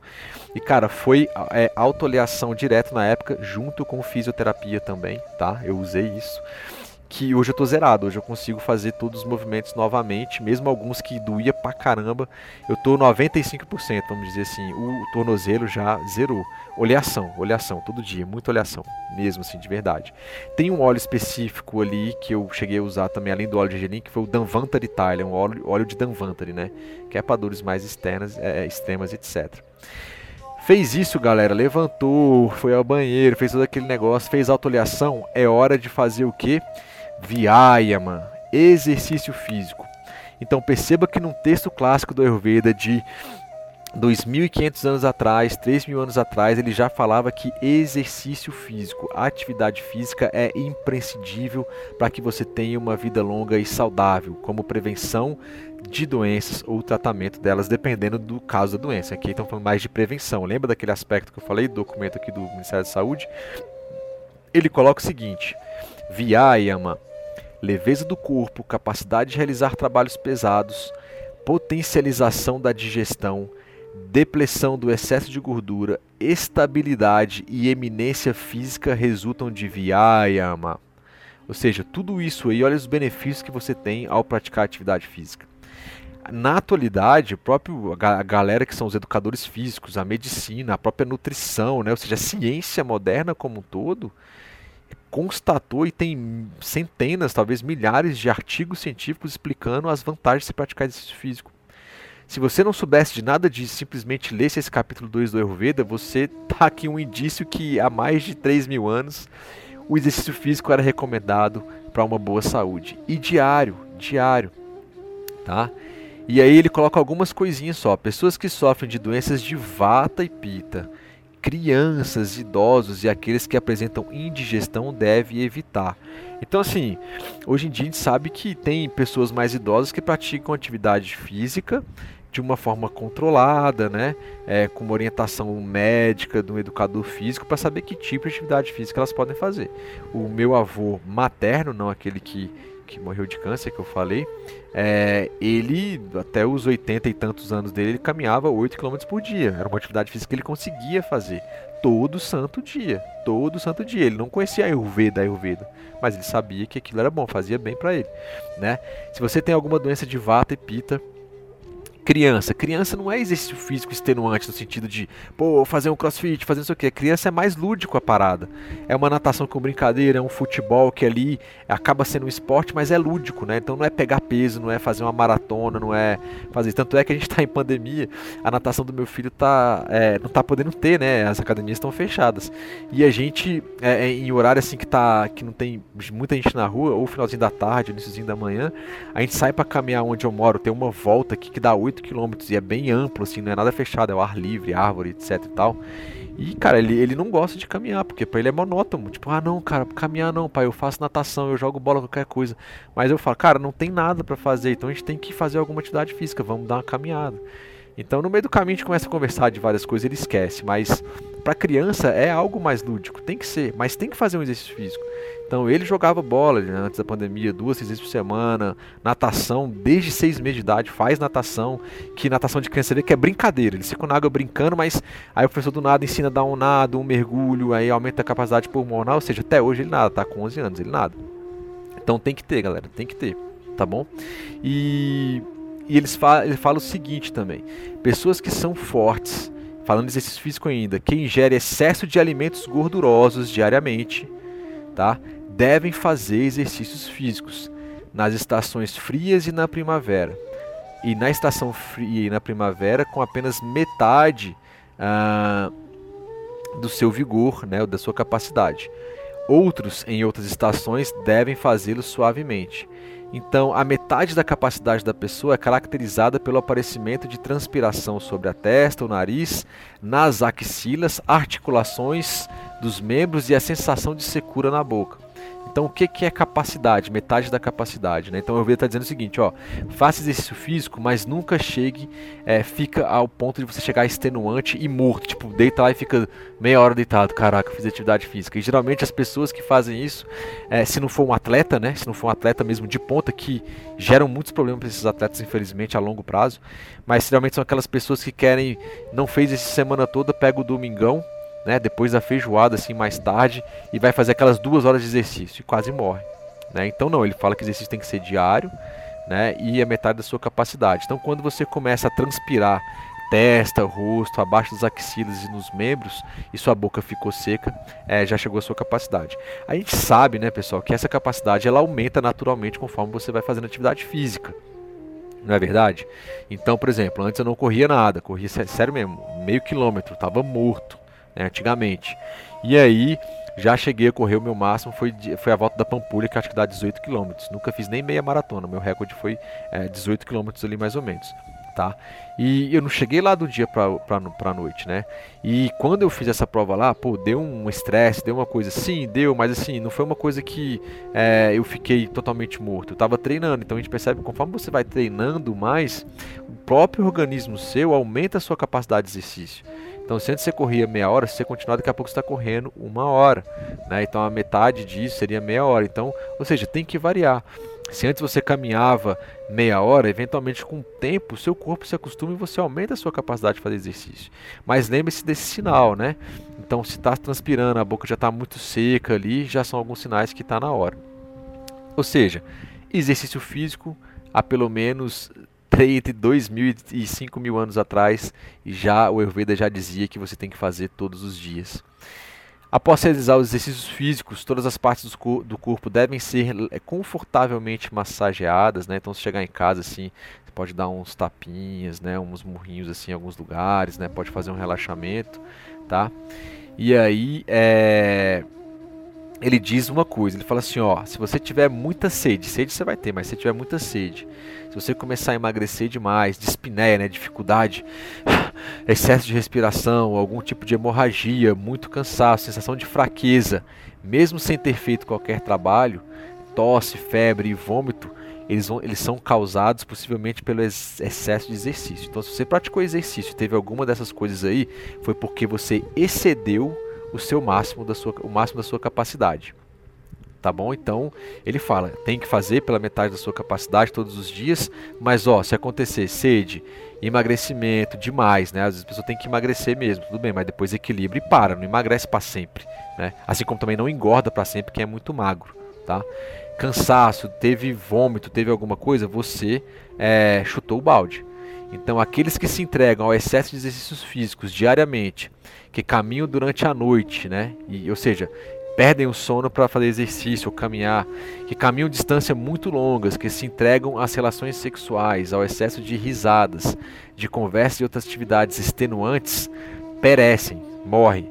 Assim como o leão após dominar um elefante. Ou seja, uma briga de um leão com um elefante, o leão pode até ganhar, mas depois ele vai praticamente morrer devido a esse excesso. Né? Então, apesar o leão, apesar de dominar e matar o elefante, ele morre logo após em virtude do esforço excessivo e, consequentemente, a exaustão a que ele se submeteu ali naquela briga. Né? Então, essa analogia é útil para ressaltar a importância de evitar o excesso dos exercícios físicos. É melhor você fazer uma coisa tranquila todos os dias do que uma, duas ou três vezes por semana você querer fazer duas horas de exercício. Tá? A constância é muito melhor, então tomar cuidado com isso aqui, tá bom? Aí eu coloquei o extremo aqui, né, de espartamos e o geninho do Chaves, pô, é melhor evitar a fadiga. Nem lá, nem cá, meio caminho, meio do tempo, né, meio do, meio do caminho. E depois, ainda falando de Dinacharya Adhyaya, no slide vocês estão vendo um D, Dinacharya Dhyaya, né? Porque esse A estava emendado, mas se a gente for portuguesar, tem um outro A aqui. Falei isso no começo, é Dinacharya Adhyaya, ok? O Duartana, né? Então logo depois o ideal é assim, ó, o Duartana, massagem corporal com pós macios e perfumados, alivia cafa, liquefaz a gordura, produz estabilidade, solidez e vigor, vigor das partes do corpo e excelência na pele. Então logo depois, o ideal, isso aqui é uma coisa que nem eu faço sempre, tá? Na verdade faço muito pouco, que é logo depois do exercício físico é, fazer essa, é, tirar esse excesso até de, de, de suor, de, do óleo que ficou no corpo da oleação é, com você pode usar uma, um farelo de uma farinha integral, alguma outra coisa, né, para tirar aquele excesso. Cuidado que suja pra caramba a casa. Se tiver isso, fazer isso antes do banho, vai entupir o seu ralo, coloca ali um filtrozinho, alguma coisa para para colocar, mas ele fala que alivia o cafa, né? Então, principalmente quem está com excesso de peso e tal, é interessante fazer isso. É, esse o Duartana a gente faz no Ayurveda como um tratamento também para obesidade. Logo depois coloca a pessoa numa sauna onde a cabeça não fica nessa sauna, né? a cabeça fica para fora, faz uma sudação, ou seja, isso é um dos tratamentos para cafa dosha. Então foi lá, fez autoleação, faz exercício físico, se der, faz o Duartana e logo depois vai para onde? Vai para o banho, né, pessoal? Então, snana, ou seja, o banho favorece o apetite, o vigor sexual, o tempo de vida, a coragem, entusiasmo e o vigor. Ele remove o prurido, a sujeira, o cansaço, o suor, a letargia, a sede, a sensação de queimação e a falta de virtude. Olha aí o que, que o banho traz pra gente. Então ele deve ser feito. Estamos falando desde manhã, o cara acordou de madrugada, tá fazendo tudo aquilo, exercício, nanana, pum, vai tomar um banho agora. Né? Voltou do exercício físico. Então, escorrer a água morna sobre o corpo proporcia vigor, mas a mesma sobre a cabeça produz perda de vigor dos cabelos e dos olhos. O que ele diz aqui é que como essa região da cabeça é muito pita, né, cabelo aqui também, olhos, o ideal seria o banho na cabeça ser o mais morno para frio possível e do pescoço para baixo ele ser o mais morno possível. Nada muito quente, nada quente demais e nada extremamente frio. Existem os benefícios da água fria, etc e tal, mas no Ayurveda nenhum extremo é bom, a gente não vai para extremos. Então na cabeça morno para frio, tá? Assim, mais ou menos, e do pescoço para baixo mais morno, né? Mais morno ali para um quentinho, nada muito extremo, tá bom? Uh, e aí a gente vai falar ainda, né, do contexto de Dinacharya diária, que o Ayurveda não fala, a gente falou aqui só sobre o corpo até agora, né, sobre a rotina diária para o nosso corpo, né, naquela ideia lá de, de autocuidado, etc. Mas o Ayurveda vai mais além, naquele vamos dizer assim, naquele é, é, capítulo 2 de Nacharya, ele fala sobre o corpo, mas ele amplia, ele vai falar sobre é, Sadvita, né? ou seja, quais são as boas condutas que a gente também tem que ter na nossa vida, diariamente, estamos falando do capítulo de rotinas diárias. Então, a pessoa é, deve ingerir ali, deixa eu colocar esse ponteiro aqui com uma caneta, deve ingerir os alimentos depois da digestão, né, da refeição anterior, ou seja, você só come se você sentiu um esvaziamento, se deu tempo de você digerir a refeição anterior. Esses alimentos devem ser saudáveis né, para essa pessoa e a quantidade deve ser limitada. As necessidades do corpo não devem ser forçadas né, para que se iniciem prematuramente, ou seja, não força para fazer cocô, não força para fazer as eliminações é, é, do nosso corpo, né, orgânicas. A pessoa não deve se dedicar a outro trabalho quando as necessidades se tornam evidentes. Então, não se deve fazer nada, né, administrar drogas e terapias, etc., sem tratar doenças curáveis primeiramente. É, no passo anterior, ele fala assim: você está trabalhando, deu vontade de ir no banheiro fazer cocô. Você fala: não, daqui a pouco eu vou, daqui a pouco eu vou, daqui a pouco eu vou. Cara, o ideal é você parar e vai lá e faz. Assim como xixi, assim como espirro, assim como bocejar, assim como eventualmente chorar até. Né? Então a gente não deve suprimir as necessidades do nosso corpo, porque ele está dizendo que ele precisa tirar aquilo na hora, né? Tem todo um sistema é, neurológico complexo, com evolução de milhares de anos, para dizer o, o, quando você deve ir ou não fazer alguma coisa fisiológica. Você fala, não, eu sou mais inteligente que isso e vou segurar cara, vai agravar muitas coisas no seu corpo. E isso, inclusive, é um capítulo que ele fala quais são as doenças geradas por você suprimir as necessidades fisiológicas do corpo. Tá? E aí ele vai para um outro ponto. Não se deve fazer nada, né, nem administrar drogas, né, remédios, terapia, etc, sem tratar doenças curáveis, principalmente. Então, se você tem o início de uma doença, perceber alguma coisa, imediatamente pare tudo, faça o tratamento e se cure o mais rápido possível daquilo. Não deixe aquilo prorrogar, né? Não posterga o tratamento daquilo beleza? Porque senão depois a coisa piora e pode ser que fica intratável, né, ou incurável. Pausa para o gole de água, que é uma necessidade que acabou de aparecer, que é sede. Estou falando igual, como dizia meu pai, o homem da cobra, né? Beleza. Depois ele continua: Todas as atividades humanas têm como objetivo a felicidade de todos os seres vivos. Tal felicidade está baseada no Dharma, a conduta moral correta, né, a retidão. Portanto, todas as pessoas devem adotar e seguir sempre a retidão, ou seja, sempre ter um caráter íntegro. Os amigos devem ser tratados com afeição e boas ações, atitudes benéficas, enquanto as outras pessoas, os inimigos, as pessoas mal intencionadas ou as maldosas devem ser mantidas à distância. Ele não está falando para você brigar, dar porrada em alguém, ficar xingando no Insta, ficar xingando no, no Face porque você não concordou com alguma coisa, beleza? As pessoas são diferentes. Se aquela pessoa, no seu ponto de vista, ela é uma pessoa mal intencionada, ela é uma pessoa maldosa, ou você a considera como inimigo, você simplesmente mantém essa pessoa à distância, você simplesmente se afasta daquela pessoa. Simplesmente faça isso. Ao contrário, os bons amigos, aqueles que são bondosos com você, você deve tratar eles com atitudes benéficas, tá bom? O slidezinho aqui ficou todo pintado, galera. Para quem tá vendo é porque eu fico colocando, eu deixei um pano de fundo único, eu vou usar uma borracha para apagar aqui. Ver se vai, porque senão, para quem tá vendo o vídeo, né? Ó, aí eu consigo apagar aqui rapidamente, pera aí. Porque eu fico, eu fiquei marcando, tá?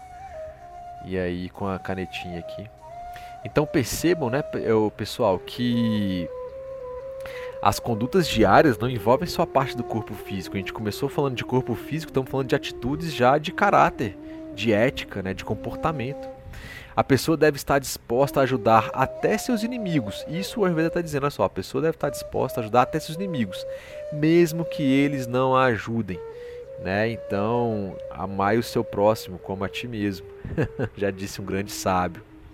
A pessoa deve, faz, deve manter a mente unidirecionada, deve ter uma mente equilibrada durante o período de riqueza, assim como durante o período de calamidade. Riqueza aqui não financeira, né? Vamos supor, nós estamos no período de calamidade, uma pandemia. Aí ele fala, ó, você tem que manter a sua mente equilibrada. A gente sabe que é difícil, é complicado, tem vários fatores, várias coisas acontecendo. Então ele está dizendo o seguinte: tanto na nas dificuldades, assim como nas, nas épocas de felicidade, a sua mente tem que estar equilibrada. Não se desequilibre pela felicidade, não se desequilibre pelas dificuldades. É fácil? Não é. Não é fácil. Mas ele está dizendo que se você quiser ter uma vida, uma conduta, uma vida longa e saudável e feliz, você tem que se preparar e tem que estar é, disposto a fazer isso. A pessoa deve, né, ou pode invejar a causa da riqueza, da felicidade, do bem-estar, etc., dos outros, mas não deve invejar o efeito, o dinheiro e a felicidade, etc. Né? Então, assim, cara, o que, que causou eventualmente uma pessoa ser sábia, ter bem-estar? Cara, o que causou foi o estilo de vida da pessoa, né? Então você pode invejar assim, putz, cara, o estilo de vida daquela pessoa é muito maneiro, cara, eu vou correr atrás para melhorar o meu estilo de vida. Pô, aquela pessoa, ela estudou bastante e conseguiu dinheiro, né, de forma lícita. Cara, muito legal, cara. Eu vi que é um exemplo de vida, por exemplo, né? Não tem nenhum problema ser rico, né, desde que seja de forma lícita. Cara, eu vou entre aspas invejar ah, o caminho da pessoa de estudo, de interação, de ajudar o próximo e aquilo eventualmente gerou uma riqueza. Isso aqui o Ayurveda diz que é possível. E não aquela inveja, putz, ele tem aquele carro, eu não tenho aquele carro. Eu queria ter aquele carro. Nossa, aquela pessoa ela é chata e ruim porque ela tem aquele carro. Pô, aí não tem nada a ver, você está indo para um caminho totalmente deturpado desse conhecimento. Certo? Então ele disse, a pessoa deve, deve invejar a causa né, daquilo, do bem-estar, etc., dos outros, mas não o efeito que aquilo gerou. Não inveja o dinheiro dos outros. Que, que ele fez ali? Ele trabalhou bastante? Pô, então é o caminho que ele teve. Ele estudou bastante? É o caminho que ele teve. Né? Ele praticou, é uma pessoa que é calma, que é tranquila, que está feliz ali. O que, que ele fez ali? Cara, fez muita caridade. Cara, então inveja é a caridade que ele fez. E vai fazer talvez a caridade. Eventualmente você vai ter um caminho feliz à sua maneira. Certo? Isso é o que ele está dizendo aqui. Tá bom? Os órgãos dos sentidos não devem ser forçados ou irritados de forma excessiva, mas também não devem ser afagados e acariciados em excesso. Seja, não uso nada nos meus órgãos dos sentidos, ou eu uso extremamente. Nenhum dos excessos aqui, tanto para mais ou para menos, dos seus órgãos dos sentidos devem ser utilizados. Não se deve dedicar às ocupações que sejam desprovidas de três objetivos: Dharma, retidão, arta, riqueza e Kama, prazer deve ocupar-se sim com trabalhos que não sejam contrários ao mesmo. Então você deve ter trabalho, executar coisas na sua vida né, que não sejam contrários ao seu Dharma, que não seja contrário assim a você ter uma riqueza eventualmente material, familiar, de amigos, etc. ou prazer. Tá bom? Ele está dizendo que isso é, faz parte da vida. Em todos os seus negócios, atividades, seus trabalhos, estudos, empregos, deve adotar apenas o caminho intermediário, evitando os extremos. Né? E aqui, salvo engano, Gautama Buda, Siddhartha, Gautama, ele diz que a felicidade é o caminho do meio, nenhum dos extremos. Né? E aqui entra o conceito de equanimidade, né? isso, equanimidade, certo? Pessoal, já estamos praticamente indo para o fim, né?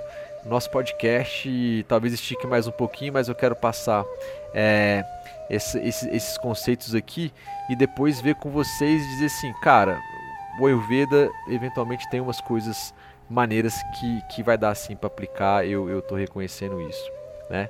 Então, vamos prosseguir. Aquele que pensa, ou seja, examina constantemente como passou o dia e a noite e apenas então adota o caminho correto, nunca se tornará vítima da tristeza. Olha só, você analisar o que você fez todo dia, né? E então adotar o caminho correto, você não será vítima da tristeza. Ele deu uma fórmula aqui para você.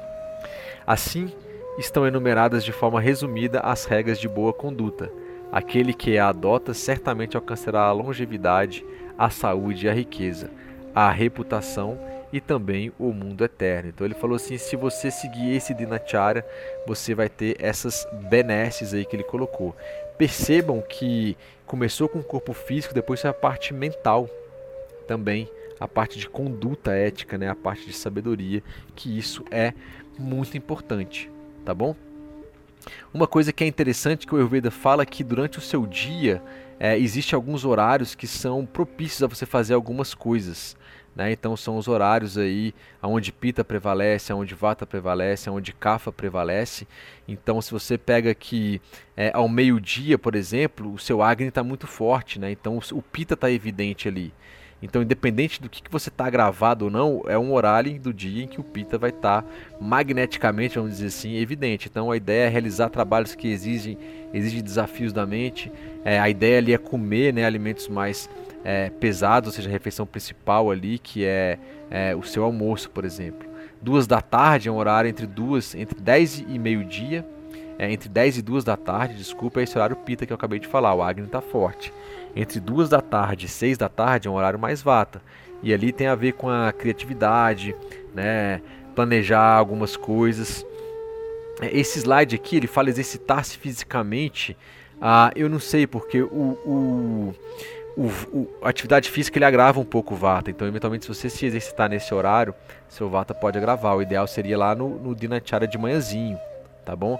Mas eu só tenho esse horário, Lucas, então é melhor fazer algum exercício físico do que não fazer nada, galera. Lembra daquela máxima que eu falei. Dos de 6 da tarde às 10 da noite é um horário CAFA. Né? Tanto é ali que entre o horário Vata e, Kapha muita gente sente sono, pode ser por N fatores também, mas tem essa mudança ali. O Kapha ele já quer mais ir, ir colocando, se o sol está se pondo, você segue um dinacharya bom, você já tá, seu corpo está preparando para recolher. Tá? Então aqui é um jantar leve, né? um relaxar, ficar mais um bem-estar, aquelas questões que eu falei da higiene do sono até as 10 da noite, tem que estar tá dormindo. Nada de comer muito aqui não. Entre 10 da noite e 2 da manhã é um horário pita, mas no sentido de dormir, né, processar e metabolizar os alimentos, os pensamentos do dia. E aqui entra vários hormônios do sono, etc e tal. De 2 da manhã às 6 da manhã, aí é um horário vata, é onde acontece os sonhos, eventualmente você acordar no Brahma Muhurta, fazer as eliminações, meditação e exercício físico, tá, que apareceu aqui também. E aí, é, no nascer do sol, né, entre 6 da manhã e 10 da manhã, é um horário CAFA. Então, se você tiver com fome, o café da manhã leve, é hora de trabalhar, começar a produzir e realizar as coisas, tá? Eventualmente, a partir das 6 da manhã, como é horário café, é um horário de, de nutrição, se você precisa é, ganhar peso de forma boa, o ideal é você se alimentar nesse horário, né? Porque vai nutrir mais. Se você quer perder o peso e contrabalancear esse horário de vata, talvez o ideal seria se alimentar menos e se exercitar mais entre esse horário de 10, de 6 e 10 da manhã. Lembrando tomar cuidado com o sol, se for atividade física, né? Se proteger, é, acompanhamento de um, de um médico, de um nutricionista, um, um educador físico também para essa questão de atividade física. E aí, vem lá, né, uma notícia aqui de 2019 aqui, peguei isso aqui do site do Dr. Drauzio Varela, sobre o Nobel e o relógio, né? Então, é, o Nobel de, de Fisiologia e Medicina do, daquele ano, no caso de 2017, salvo engano, foi por cientistas que descreveram os mecanismos que controlam o ciclo circadiano. O ciclo circadiano nada mais eles descobriram, olha, o nosso corpo funciona assim melhor para algumas atividades durante alguns horários do dia. Né? Isso foi comprovado cientificamente, ganharam um Nobel. E aí, mais uma vez, o Ayurveda fala nos textos clássicos há 3 mil anos, há 5 mil anos, que tem horários do dia influenciado pelos doshas e eventualmente é, vai impactar aí na, na, na, parte do seu corpo físico você fazer determinadas coisas, né? Então a ciência comprovando mais uma vez o Ayurveda. É, nesse Nobel, óbvio que eles não falam de Ayurveda, mas eles comprovam, a gente fazendo um paralelo com o que já existia e está escrito, a gente consegue é, fazer isso tranquilo. Né? E aí, para finalizar, galera, lembra então daquelas doenças é, crônicas não transmissíveis que mais matam no Brasil que a gente viu no iníciozinho lá? Né? Lembro de algumas orientações médicas sobre estilo de vida saudável que a gente falou também? Pois é, pessoal, então esse Dinacharya vai ajudar você a evitar. Esse Dinacharya aqui do Ayurveda é o que vai ajudar você a ter a posse da sua saúde a você não terceirizar. É esse Dinacharya aqui do Ayurveda que vai ajudar você na sua autossuficiência, na sua autopromoção de saúde, né? no autocontrole. Você não simplesmente terceirizar e falar assim: ah, eu vou fazer o que eu quiser, depois eu jogo para o sistema de saúde, eu jogo para o meu médico. Eu falei: óbvio, a, a ideia da gente ter saúde é uma, um direito constitucional, inclusive, né? o Estado promover saúde para a gente. Uh, a gente sabe que na prática assim não funciona a contento, mas a gente tem um, um SUS, né? Sem o SUS, por exemplo, a gente na pandemia estaria muito, muito, muito, muito pior. Tá bom? O que eu quero dizer com isso é que dentro daquele documento do Ministério da Saúde, inclusive, tem um dos aspectos dizendo que eles têm que é, é, é, propor, né, ou ajudar as pessoas a terem esse autoconhecimento, né, a promover uma autossaúde. Então, esse Dinacharya que eu coloquei é onde o Ayurveda, de início, e que todo mundo saudável que está escutando, ou que você possa colocar esse podcast para elas, é, precisa fazer para manter a saúde, pessoal. E vai evitar várias daquelas, daquelas doenças crônicas não transmissíveis. Tá? Lucas, eu não sei por onde eu começo. Tá ali o passo a passo, eu acabei de falar. Qual exercício eu faço, Lucas? Eu não sei. Eventualmente, se aqui a gente está no podcast, né, não tem como eu, eu ajudar ninguém.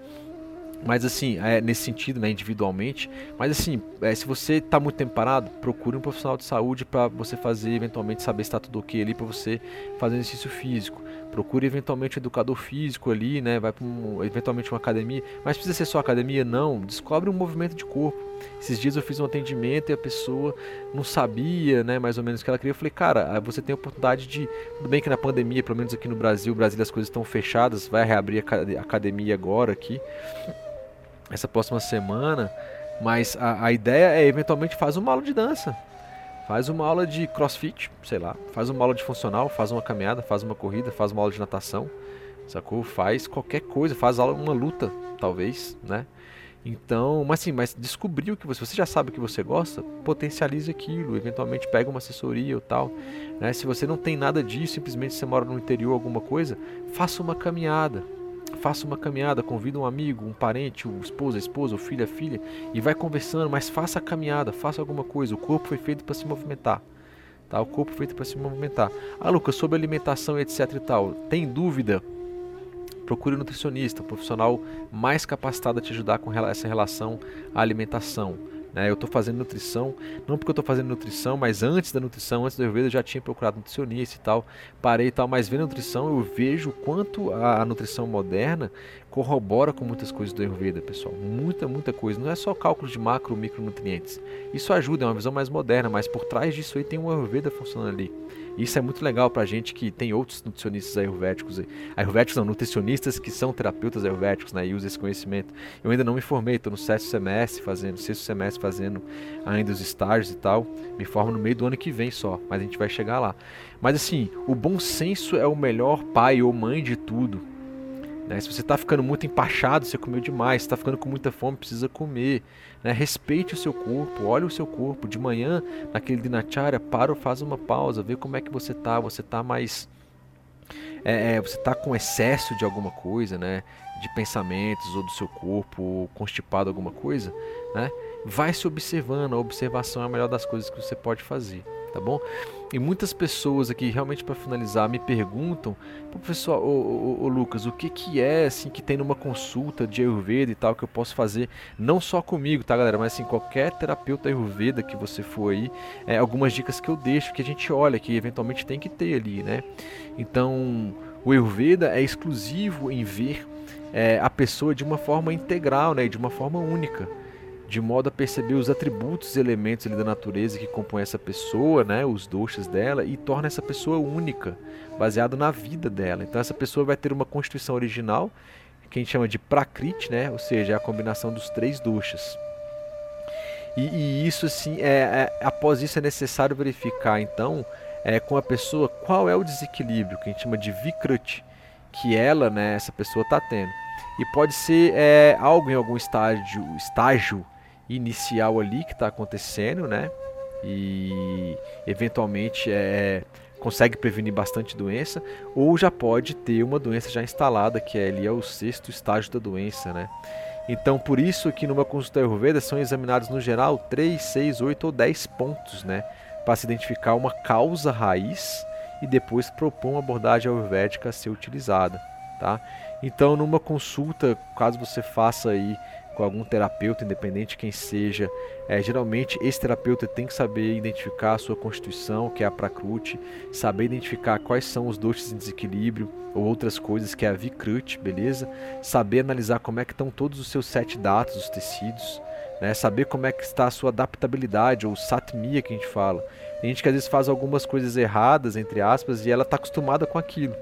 Né? E aquilo, entre aspas, não faz muito mal, mas a, a longo prazo, médio prazo, vai começar a fazer mal identificar a constituição psicológica né, da mente daquela pessoa, tá com excesso de sattva, rajas, é, sattva é muito bom na verdade, tá com excesso de, de rajas e tamas na mente, né, como é que a pessoa está interpretando isso. Tem que saber identificar a har shakti, né, ou seja, como é que está o agni daquela pessoa, básico. Né? Identificar e saber também é, Vyayam Shakti, ou seja, qual é a capacidade ou é o perfil de atividade física daquela pessoa, se ela faz ou não, a gente falou isso aqui. Ver a idade daquela pessoa, porque a idade diz muito sobre a pessoa, a condição que ela pode ter, né, é, é, eventuais é, probabilidades de ter algum tipo de doenças ou, ou debilitações, tá? Nesse sentido. Então, é isso aí. É, a situação né, pessoal, né, pessoal e profissional daquela pessoa tem que ser analisada. Às vezes o desequilíbrio pode estar aí, né, alguma mudança. identificar os hábitos alimentares. Então, na nutrição moderna, a gente usa questionário de frequência alimentar, a gente usa o recordatório alimentar.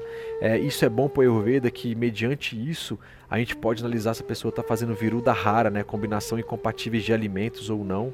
Então isso é importantíssimo.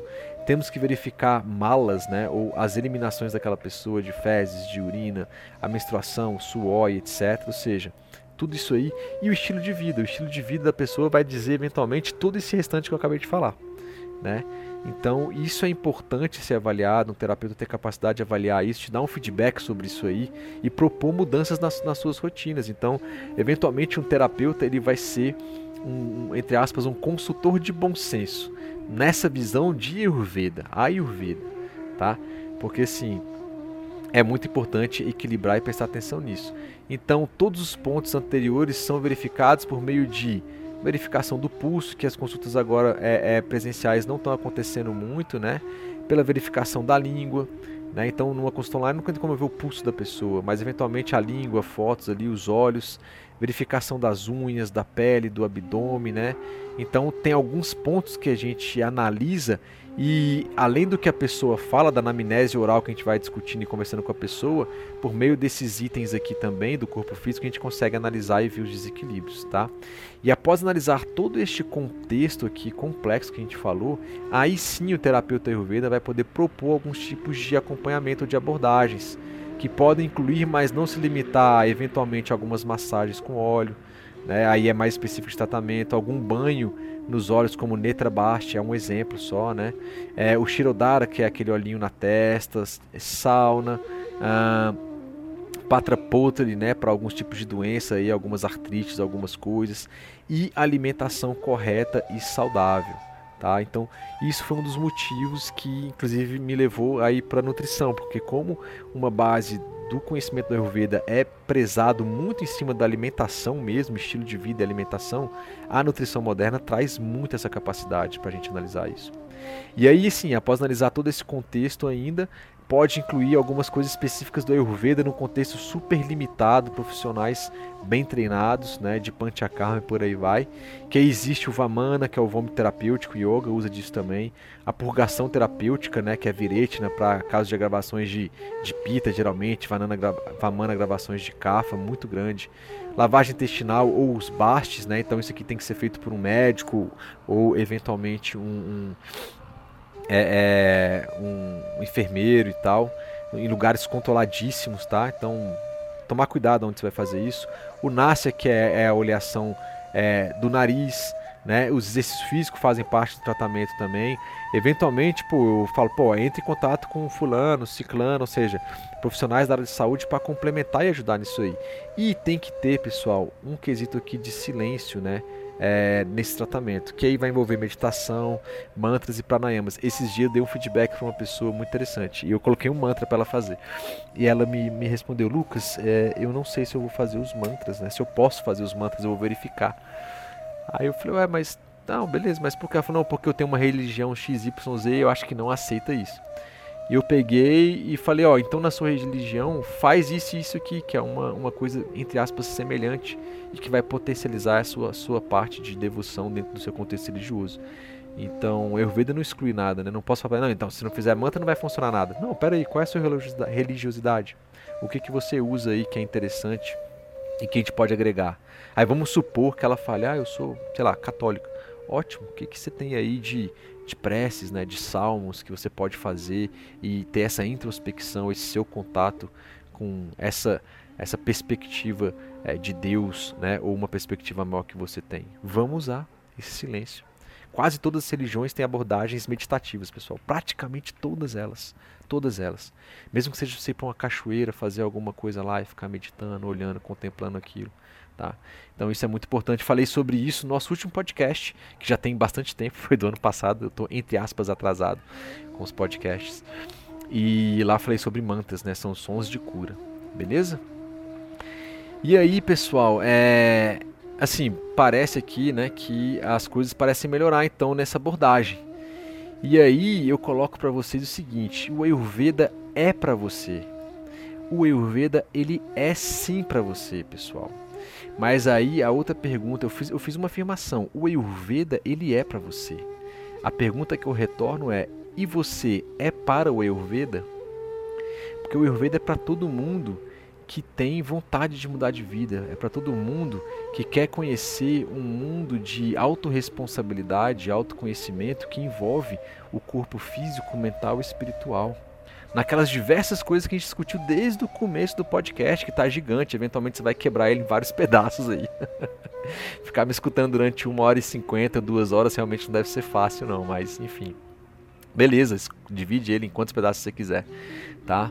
Mas, assim, você está disposto para Ayurveda?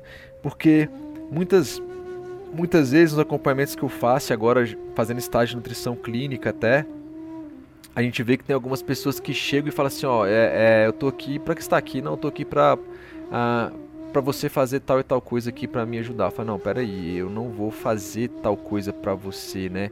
A gente vai analisar todo o contexto, etc e tal, e vou propor coisas dentro do contexto da nutrição que eu estou estudando ou do Ayurveda, que eu sou terapeuta ayurvédico. É, e quem vai fazer é você, né? Você está disposto a fazer isso? Você quer realmente fazer isso? Porque vai dar trabalho. Você deixou as coisas soltas aí na sua vida durante muitos anos, talvez. E pegar isso de volta e consertar e colocar as coisas no, no, nos eixos é difícil, é complicado, não é fácil, é mudança de hábitos. E por isso que as pessoas às vezes acham que o Ayurveda não é para elas, né? Porque toca muito na ferida, né? Ou seja, ele vai muito direto assim naquele ponto que realmente incomoda você né, e que eventualmente, dependendo do que for proposto no tratamento, vai, vai levar você a pensar em coisas do passado, em talvez ter que fazer algumas mudanças que impactem na sua vida, na sua família e tal. E às vezes as pessoas não querem fazer aquilo ali agora. Então, quem faz né, as coisas são as pessoas que buscam ajuda. Com apoio, óbvio, óbvio, com apoio daquele profissional de saúde, do terapeuta ayurvédico, como uma, no caso do Ayurveda, como uma prática integrativa e complementar, né, aqui no Brasil, como eu falei no começo, eles vão apoiar você, né? Eventualmente vai ser como se fosse um consultor, né? Pô, isso aqui funciona assim, aquilo ali funciona aquilo ali. Eu acho que para você isso aqui é esse caminho, aquilo ali. Mas quem vai pegar e aplicar tudo é, vai ser você. Né? Então, assim, quais são os seus mimimis, né? Quais são as suas prioridades de saúde de vida?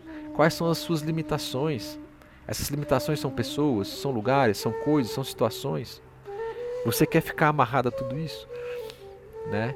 Porque quando a pessoa procura ajuda é porque algo não está certo e tem que procurar ajuda mesmo. A gente tem que procurar ajuda quando precisa mesmo, de, do tanto de pessoas ou profissionais de saúde ou apoio em qualquer nível também, espiritual e qualquer coisa, é, desde que você se sinta bem e aquilo esteja te ajudando. Mas assim, se a gente procura ajuda é porque alguma coisa não deu mais certo, então talvez a gente não pode mais fazer aquilo, né? É, ou pelo menos assim, é, eu vou dar um exemplo que não se aplica diretamente, mas por exemplo, eu, eu caí andando de skate e machuquei. eventualmente, é, não quer dizer que eu para sempre vou parar de andar de skate, né? Pode acontecer. Então não é também porque teve alguma dificuldade, algum problema que você vai abandonar tudo. Eventualmente é a persistência que vai fazer você superar aquilo.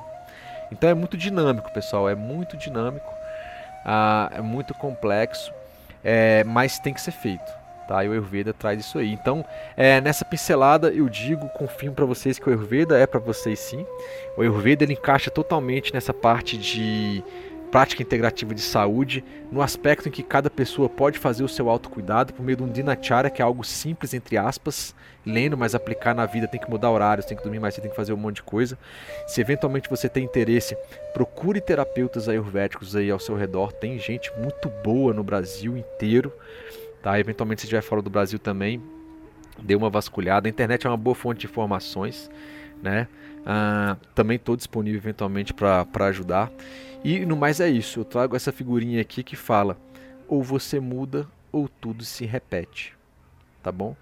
Então, pessoal, é, é isso. Ah, obrigado aí por uma hora e 57, quase duas horas aí de podcast ou videocast. Eu sei que é muito grande, e, mas enfim, é isso. Você quebra isso aí entre aspas em vários pedaços, depois retorna. Mas eu acho que é a contribuição que a gente pode dar agora é, nesse, nesse podcast, nesse videocast de hoje. Tá bom? Então agradeço muito, galera, a presença de vocês. Uh, vai ter algumas novidades mais para frente, tá meio corrido por causa dos estágios e tal, e trabalho também. Então é, eu tô entre aspas um pouco mais vagaroso por causa disso, porque realmente impacta. É, na disponibilidade né, para dedicar de forma gratuita a produzir o podcast, gravar, editar, escrever. Eu sempre tenho um roteirinho, alguma coisa aqui para me apoiar porque confesso que eu não sei tudo de cabeça. Eu tenho todas as ideias, mas às vezes falta um nome, falta alguma coisa, então eu monto mesmo ali um script, alguma coisa, e aí eu sei um norte melhor, até para não ficar gaguejando demais aqui na frente de vocês, o que é horrível também, né? Então eu me preparo, eu estudo para fazer o podcast, eventualmente traduzo algumas coisas e aí vou colocando aí tá bom? Mais uma vez, galera, muito obrigado. Aguardo vocês no próximo. Se você gostou, compartilhe o link com os amigos, vai lá no Insta, curte lá, tem muita coisa lá, tem uns memes, né? Que são as brincadeiras, tá, galera? A galera às vezes vai lá, pô, mas isso aqui nada a ver, é brincadeira. Algumas coisas é brincadeira mesmo, assim, nada muito sério. Tem conteúdo mais sério que eu coloco de Ayurveda. Então é isso. Qualquer coisa, entre em contato com a gente por contato@ayurvedice.net ou manda um direct, uma mensagem lá no Insta ou no Face. Valeu? Grande abraço para todos e até mais, pessoal. Valeu, obrigado.